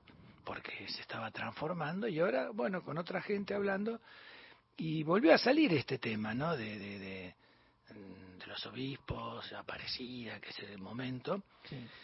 Y hay algo sí que a mí me parece que es interesante de él, de su mirada sobre el mundo argentino y después su mirada global. Y ahí, ahí me parece un corte importantísimo. Él podría haber venido diez veces a la Argentina, no vino nunca. ¿Por qué? Creo, porque él en, eh, sus primeros, o por el cual fue elegido quizás, era que había que tener una mirada global, una mirada que saliera de, la Polonia de, de Boitila o de la Alemania de, Benedicto XVI a una mirada global que necesitaba esa institución en una crisis muy profunda. Y por eso sus viajes y sus idas y llegar a América Latina, pero no venir a la Argentina, de una manera me parece decir, bueno, yo estoy haciendo otra cosa. En lo que sí creo que le costó y le sigue costando hasta el día de hoy, que a diferencia de los otros, sus antecesores, en este caso sobre todo Pablo VI, que para impulsar el concilio, perdón, para que no sabe las reformas que había que hacer, instrumentó un dispositivo impresionante de la acción católica, movimientos de acción católica, nombramientos, dineros, eh, cortar, echar, sacar, poner, muy, muy interesante, que permitió en América Latina hacer ese encuentro, que era mirar el concilio, una realidad, mirarla desde América Latina. Y hasta ahí se pudo llegar, porque de África nunca se pudo hacer, del Asia nunca se pudo hacer, de Europa nunca se pudo hacer, mostrándote este pedazo de aquí. Y ese dispositivo de, la acción católica, con sus movimientos y experiencias a nivel de lo que se llamaba de las ramas, obreros, estudiantes, eh, campesinos, misioneros, tenía una impronta muy, muy fuerte, una metodología muy, muy fuerte, que era tratar de ver lo que pasa, ver, juzgar y actuar, y eso había llevado a miles y miles de militantes a estar ahí. Cuando llega el otro papa, que hace otra lectura distinta, que creo que ve los excesos, o las dificultades, o que así no se puede seguir, él implementa también un dispositivo muy fuerte, con mucho dinero, mucha gente, que se van a llamar del otro papa de, Juan Pablo. Juan Pablo II, que viene de otra de una experiencia distinta. Pablo VI casi había terminado en el tema con Aldo Moro del acuerdo que había que hacer con el Partido Comunista y la democracia cristiana y basta de esa experiencia. Boitila viene de otra experiencia muy fuerte sobre el tema del comunismo, la falta de libertad, los derechos humanos, y con una sospecha sobre América Latina de excesiva politización.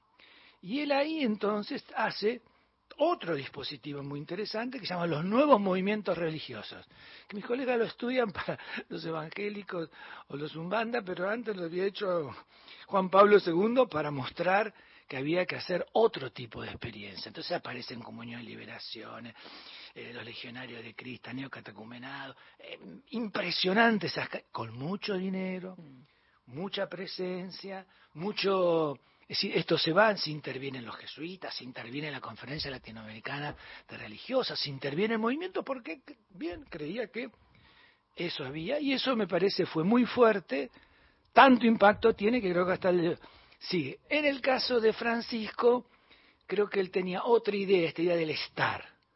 Hay que estar, hay que acompañar y no poner en tela de juicio cómo se organiza esa institución que tiene sus, sus, pesos, su densidad, sus estructuras, que hay que ir modificándolas de abajo hacia arriba y de arriba hacia abajo.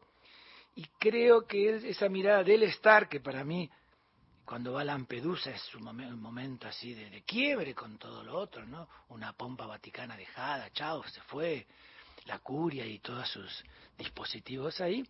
Decir, eh, un inmigrante es una persona, a mí eso me impactó. E ir a Lampedusa, no sé si estuviste alguna vez por ahí, era interesante porque Lampedusa es para muchos europeos la prolongación del África, para los africanos la llegada a Europa, ¿no? Un lugar, yo tenía un amigo nuestro que había sido mucho tiempo preso con Onganía, preso con la Lanuncia y preso después con, con Videla, que se fue a vivir a, dijo, no más, se fue, se fue, a Lampedusa, se fue a Lampedusa ah, y nos hablaba de, de ahí. Bueno, ahí me pareció que era un gesto desafiante, un gesto provocativo, ¿no? Y a partir de ahí me parece que, que hay una serie de posturas y con una dinámica, por eso te digo que no sé cómo la manejará o la manejó o la puede manejar, de tener muchos conflictos al interior de la propia institución y poca posibilidad de resolverlos. Fíjate vos, si vos querés lo hacemos rápido, cuando uno habla acá en la Argentina, él nombró a casi todos los obispos de la Argentina, todos, ya no queda ninguno creo. Y sin embargo, en estos días o en estos meses que hubo tanta crítica al Vaticano, a su figura, a lo que estaba haciendo, a criticarle sea la justicia social, sea eh, los derechos de las personas, sea fuertemente, bueno, el obispo de Buenos Aires lo expresó, los sacerdotes que trabajan en barrios populares lo expresaron, pero hubo un silencio atronador que mm, me llamaron, yo hablé con varios países en Europa y aquí mismo preguntándome, pero ¿cómo la iglesia argentina no sale a defender a, a no al Papa, no a Francisco, no porque es argentino, sino porque es el Papa, es una persona que y bueno, y ahí sí me parece que hay un tema muy profundo sobre los tipos de catolicismo, su inserción y la manera de vivir en Argentina, quedaría para una reflexión mucho mayor.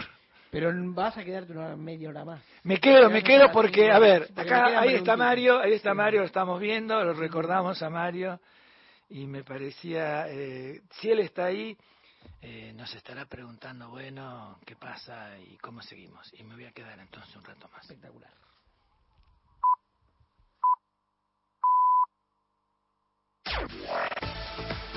Nacional Noticias. El país en una sola radio.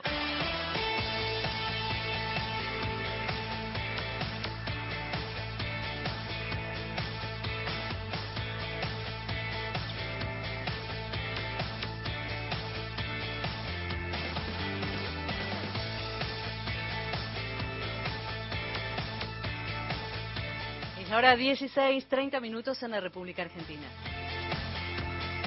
El presidente Alberto Fernández participará por última vez de una cumbre del Mercosur como jefe de Estado.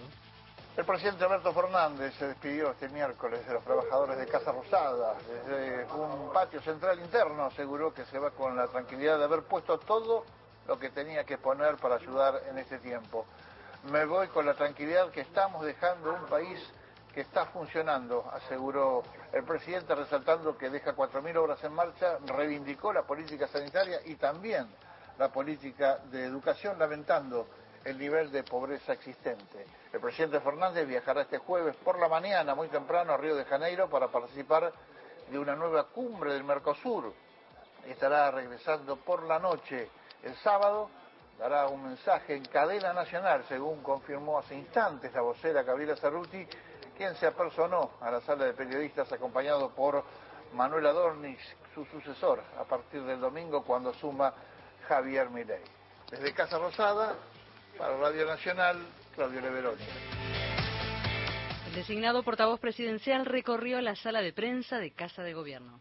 En su primer contacto con los medios, el futuro portavoz presidencial Manuel Adornicha mantuvo una reunión con la saliente portavoz Gabriela Cerruti. Al respecto, Adorni señaló. Nos recibió en su despacho, me presentó a la gente que trabaja con ella, me presentó, bueno, fuimos a la sala de periodistas, hicimos algunas fotos que en cualquier momento las vamos a, las vamos a publicar y la verdad es que de primera, como debía ser, ¿no? Me fue presentando a la gente, me puso a disposición de aquí hasta por supuesto el domingo a, todos los que trabajan allí, especialmente en la sala de prensa. Estuve en la sala de periodistas con los 10, 12 periodistas que había ahí, charlando un rato. La verdad es que es súper amigable, ameno y ya te digo, ni, más ni menos que lo que, que se esperaba, me parece, de las dos partes. Yo soy parte de los medios, hasta hace cinco días tenía mis programas en radio, eh, era columnista, escribía en, Infobae y tenía una, mi programa en Canal Metro. Yo soy una persona de los medios y para mí ustedes son mis pares y lo van a seguir siendo y vamos a tener esta maravillosa y hermosa relación eh, mientras que el presidente siga depositando en mí la responsabilidad de ser el vocero presidencial. Dijo además que va a mantener una conferencia de prensa diaria para que los periodistas tengamos información. Formó Liliana Arias para Radio Nacional. En Santa Fe continuará por seis meses el programa de cirugías cardiovasculares y capacitación para los profesionales del área. El gobernador Omar Perotti renovó por decreto la continuidad del programa para la realización de cirugías cardiovasculares y capacitación a los equipos profesionales que trabajan en distintos efectores de salud oficiales de la provincia de Santa Fe. Desde la Fundación de Cardiopatías Congénitas, Erika Bode, se refirió al programa que ahora tiene una vigencia de seis meses. No podíamos esperar una transición cuando hay 60 niños esperando una, cirugía, una familia eh, que no puede sacarlo a la plaza, no puede ir a la escuela eh, chicos en neo, sometidos a, medicación. Les agradecemos a, todos ustedes que, nos han sido de sostén. Les agradecemos mucho a la LACIA que siempre nos han recibido y han estado peleándola con nosotros. Así que eh, sí, terminamos un año por lo menos tranquilo. Mariana Vázquez, Radio Nacional Santa Fe. Datos del tiempo. En Campo Quijano, provincia de Salta, temperatura 26 grados, humedad 43% con cielo despejado. Aquí en Buenos Aires la temperatura es de 22 grados 8 décimas, humedad 86%, el cielo está cubierto. Informó la radio pública en todo el país. Más info en radionacional.com.ar. Tu verdad, tu identidad está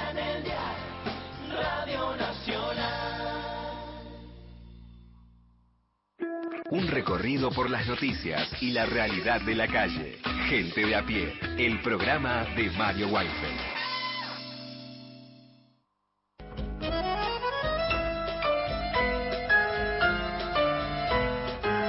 Milonga y tango, tango y milonga de mi ciudad. Estoy de fiesta y en mi orquesta sonando está me bamboleo al balanceo de tu compás. Milonga y tango, tango y milonga de mi ciudad. El resonar de los sones va diciendo por el aire.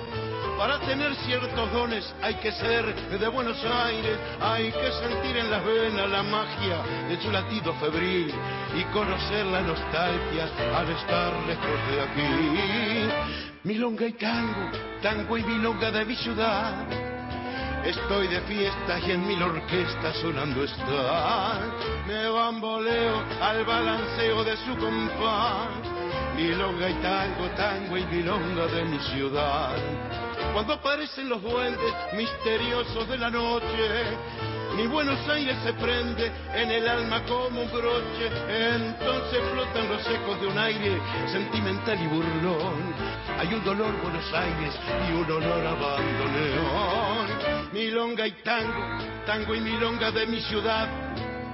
Estoy de fiesta y en mil orquestas sonando está. Me bamboleo al balanceo de tu compás milonga y tango, tango y milonga de mi ciudad. Si me preguntan, les doy respuesta, estoy de fiesta por ser de aquí, porque el reencuentro con esa esencia de tu cadencia milonga me hace feliz. Milonga y tango, tango y milonga de mi ciudad Estoy de fiesta y en mil orquestas sonando está. Me bamboleo al balanceo de tu compás. Milonga y tango, tango y milonga de mi ciudad.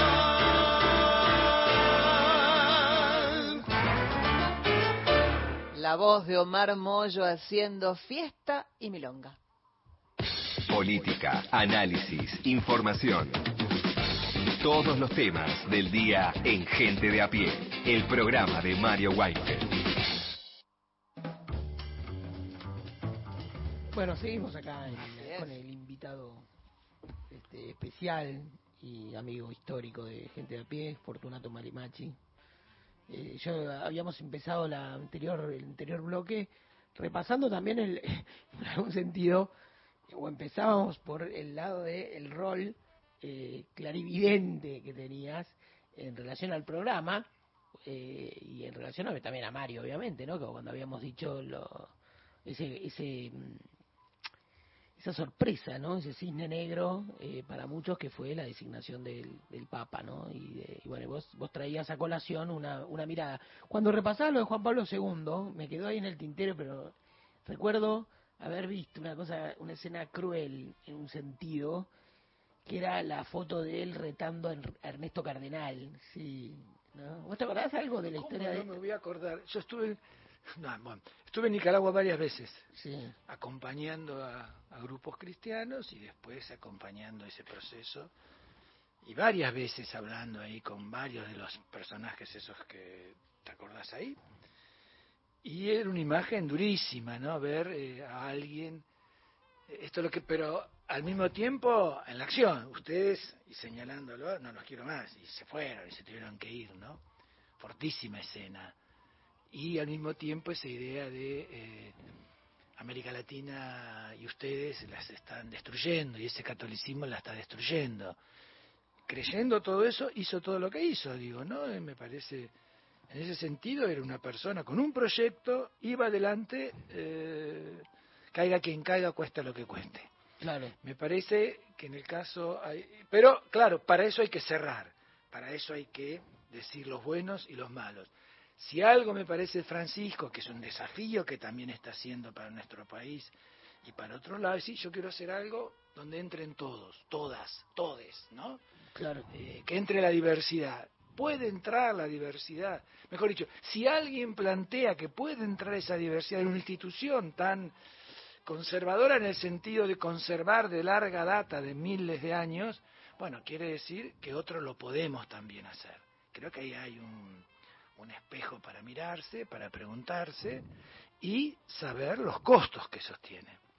Y ahí sí creo que, bueno, con esos costos, hay una de iglesia abierta, iglesia que no persigue, es difícil. En la Argentina hoy será así el próximo gobierno, 40 años de democracia. ¿Por qué hay tanta gente con incertidumbre, angustia?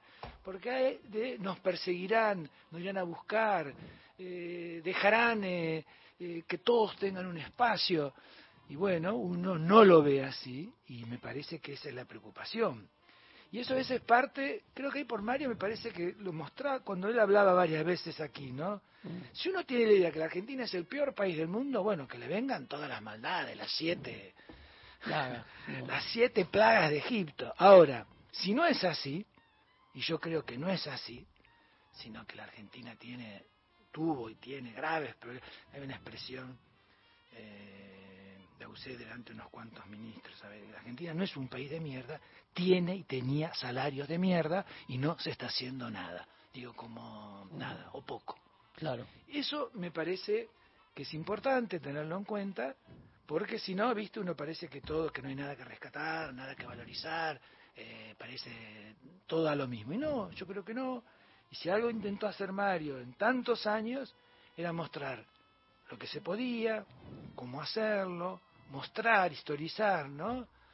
Eh, siempre a veces uno le decía, che, basta, pero no, ¿viste? Porque él hablaba entonces de, qué pasó hace 50, hace, sí, bueno, uno podía 50, 40, 30, 20 años, y me parece que una manera de hacer comprender que a veces nos cuesta y saber que no hay, no es todo nada, yo sí, aunque ahora quizás, por eso a mí me cuesta, me cuesta todavía, este, que ahora estaríamos en un cambio de paradigma, eh, lo que, eh, eh, como dijo Mario, el, Mesías de, derecha. Bueno, si es así, entonces por ahí hay que prepararse un poco más, y si no, bueno, si no habrá que ver qué fuerzas espirituales y materiales existen en la sociedad argentina, que podríamos decir, bueno, fue un otro tipo de régimen o de gobierno y ya pasarán y veremos de aquí cuatro, dos años o cuatro años si eh, se transforma y se va para otro lado, se profundiza. Acordándose, a mí me llama la atención a toda la gente del menemismo que está en este gobierno, ¿no? Ahora, si este gobierno, ¿cuál te referís? ¿Al que está por entrar? No, el que está por entrar, el otro no existe, voy a ser, no existe. Claro. Eh, aún en, cuando uno habla, no lo tiene en cuenta, porque creo que eh, fue un gobierno para hacerle muchísimas críticas, y empezando por uno, uno tendría que hacérselas uno para no entrar. Y me llama la atención también, a veces es esta, si esta calma que tenemos es una calma y se viene el tsunami. Claro, que precede la tormenta. Exacto, o es una calma que está mostrando que hay algunos sectores de poder que siempre me indigna, que es lo que menos se habla, los grandes grupos financieros, los grandes grupos económicos, los dueños de la Argentina, los que valen, los que valen, los que tienen 300 mil millones de dólares, que se sigue hablando de un déficit fiscal y hay que hacer ajuste, ajuste, y pocos colegas, compañeros te dicen, che, pero acá el que se lleva la guita afuera son los grandes grupos económicos de la Argentina. Queremos eh, que las cuentas se den, pero bueno, pongan los que se las llevan, ¿no? Se habla poco de eso, cuando las desigualdades son grandes, cada uno ve al que tiene al lado, y si uno ve al que tiene al lado, baja la cabeza, que lo veo mucho en América Latina, muchísimo, bajamos la cabeza, y no como en la sociedad argentina que levantamos, voy a hacer acá, que nos levantamos porque queremos ver también quiénes son eh, los que se apropian de la distribución de la riqueza, que se apropian del fruto del trabajo de tantos argentinos y argentinas. Pero bueno, en eso eh, estarán, y ustedes van a estar, creo, déjame que te diga, uno de los primeros, y por eso escuchando todo lo que se está diciendo, ¿no? Y que se quiere privatizar, y el tema de los medios es un tema importantísimo para un gobierno que quiere tener un poco el control, o pareciera tener un control total. Bueno, silenciar a esta radio creo que es un objetivo.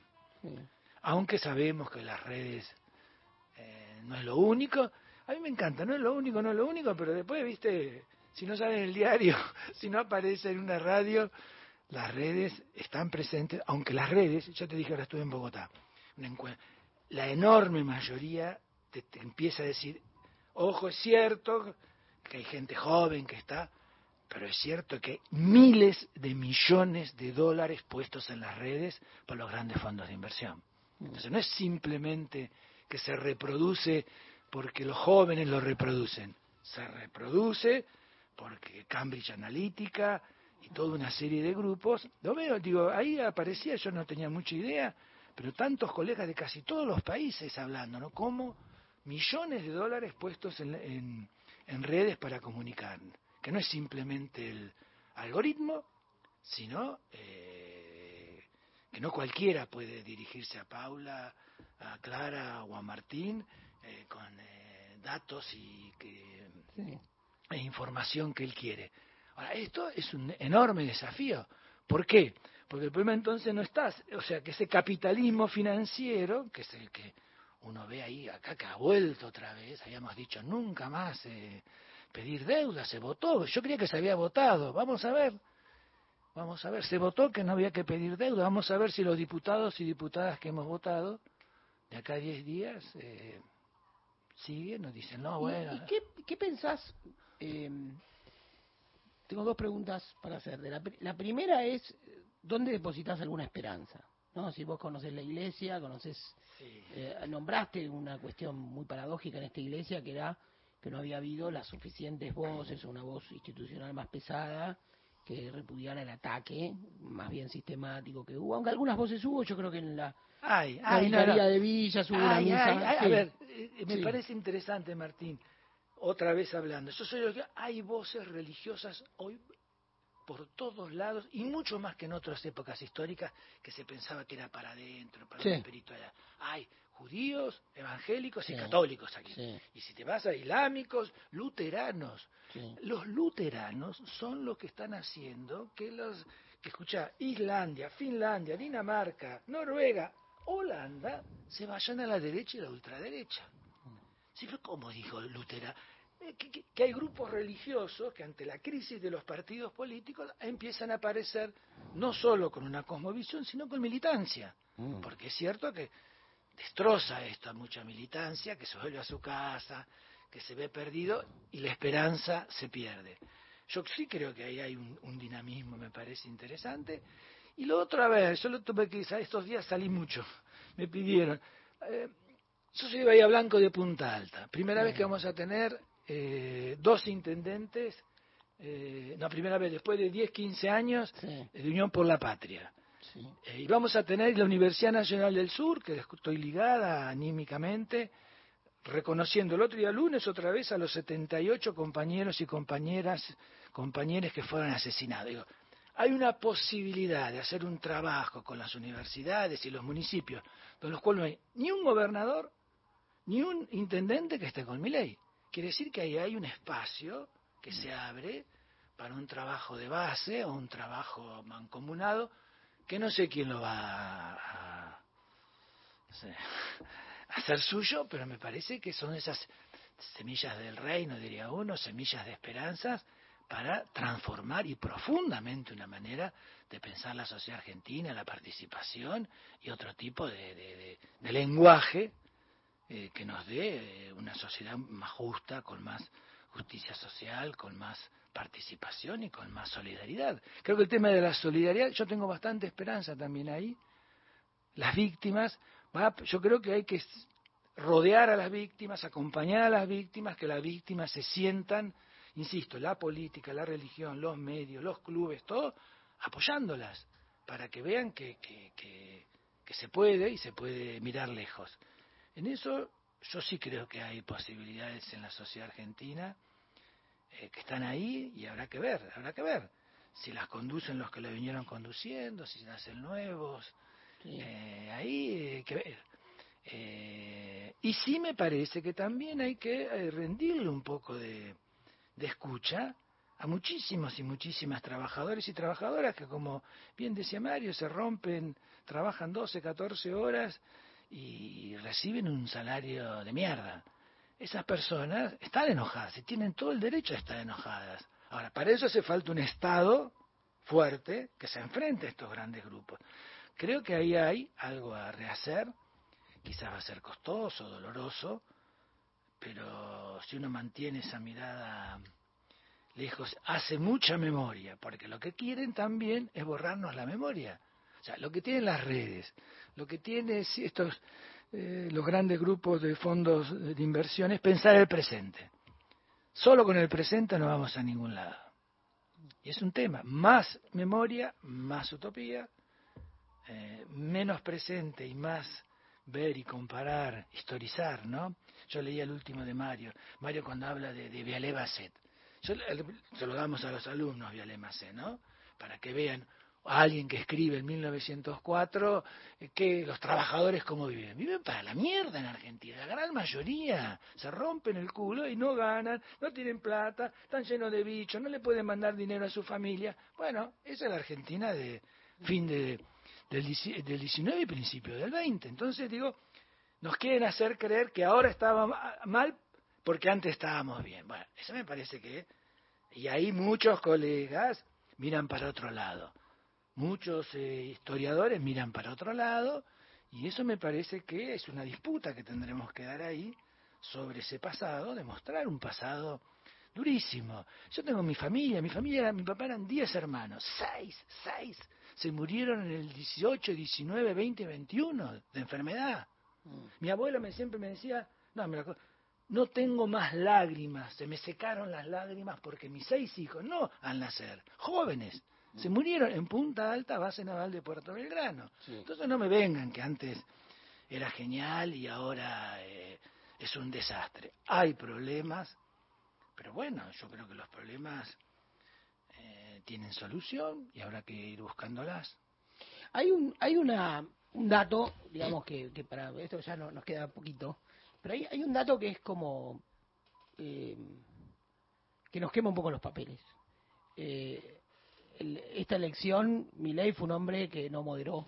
No, para nada. Un hombre que pasó, atravesó las tres, las tres este, desafíos electorales. Pero al mismo voto, 29% en los tres. ¿Cómo los tres? Sí, sí, sí, sí, sí, los tres. La primera en las pasos, la segunda en la primera vuelta y en la segunda vuelta 29 más los votos de... Claro, está bien. Eh, digo, esto me parece interesante porque estoy cansado que me digan los votos que sacó. Yo digo, son las tres veces 29%. Es muchísima gente. Claro, y pero la última también. Eh, vos, la vos última el suma 29 todo, de la tercera. suma todo el Claro, antiperonismo, suma Pero todo. ponele que suma por eso. En el, en, en 29, el balotage. 29, 29. Sí, pero en el balotage. 56. Es como todos los balotajes. Está bien, no, no, yo digo, el, el sistema político le da una mayoría. Sí, sí, sí, sí. Y hay que Él no respetarla. la obtiene en las generales, por eso no, más vale. pero digo, él, respetarla no la obtiene en las generales, como decís, da un salto en las PASO y no da ningún salto en las generales. Exactamente. Y después se mantiene, y después, bueno, viene. la- la- ahora, esta nueva mayoría, que es electoral, que es una foto, porque Sí, uno no sabe, sí, porque son.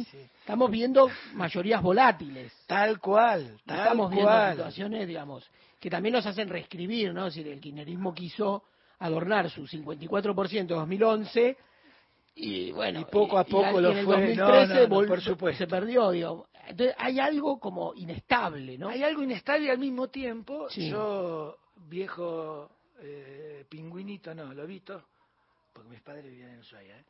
veo el otro día la foto esa de la CGT ayer, me alegré mucho.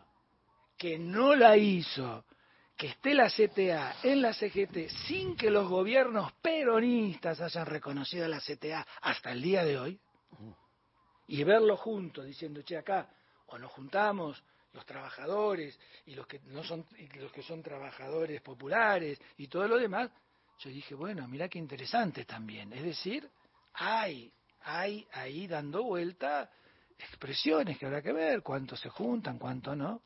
Y el lunes veremos, yo creo que el lunes va a ser interesante ver cuántos quieren seguir en una postura esperanzadora de una Argentina que se pueda recuperar y que pueda dar trabajo y justicia social y dignidad, o cuántos prefieren sumarse a mayorías circunstanciales y decir, bueno, eh, lo que van a hacer. Me parece que va a ser un debate que ustedes lo podrán dar el lunes y espero que lo sigan dando muchísimos meses y años más. Y, y quiero en esto volver a, entonces a Mario, que creo que está presente, él estaría acá discutiendo también con ustedes, viéndolo, creo que él lo vio bastante esto, me parece, nosotros cuando nos juntamos, algunos eh, vienen a hablar, estaban en este programa varias veces a charlar, él era quizás el que más decía, eh, muy preocupado con él, nosotros ya no, va a salir, vamos a salir, ay, eh, y bueno, y no, me parece que tenía ahí eh, eh, una mirada muy precisa sobre lo que se venía en un país que con 140% de inflación y salario de mierda era muy difícil que te acompañen. Bueno, llegamos al final de, de este día y tuvimos la... Bueno, eh, la seguimos mañana, la seguimos mañana, como eh, el artículo de Mario, la seguimos mañana, síganla, sepan que muchísima, muchísima gente los escucha, los sigue escuchando, los sigue escuchando, ¿eh? tengo muchísimos amigos en todo el país y bueno, eh, tengan la fuerza y sepan que los estaremos acompañando. Bárbaro. Muchas gracias, muchas gracias. Vamos a una tandita y volvemos para cerrar. Compartís todos los días la radio pública. Nacional Podcast.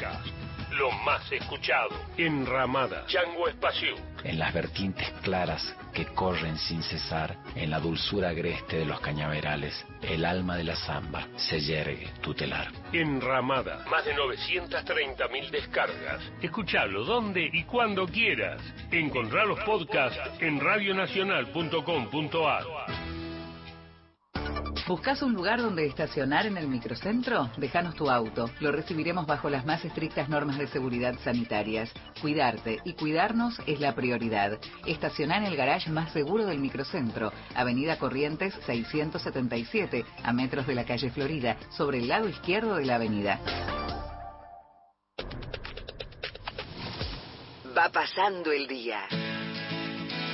Seguís en Nacional. La radio pública.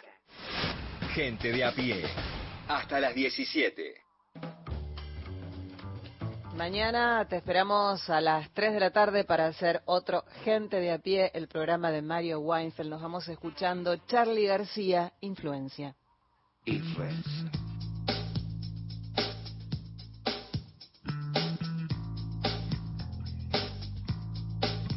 Puedo ver y decir, puedo ver y decir y sentir, algo ha cambiado.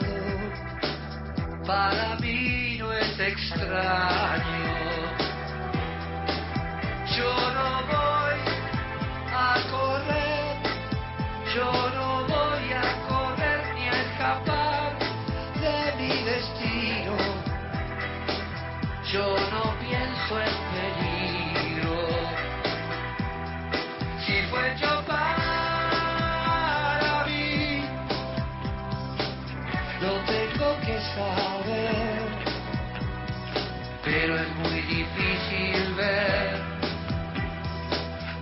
controla mi ser.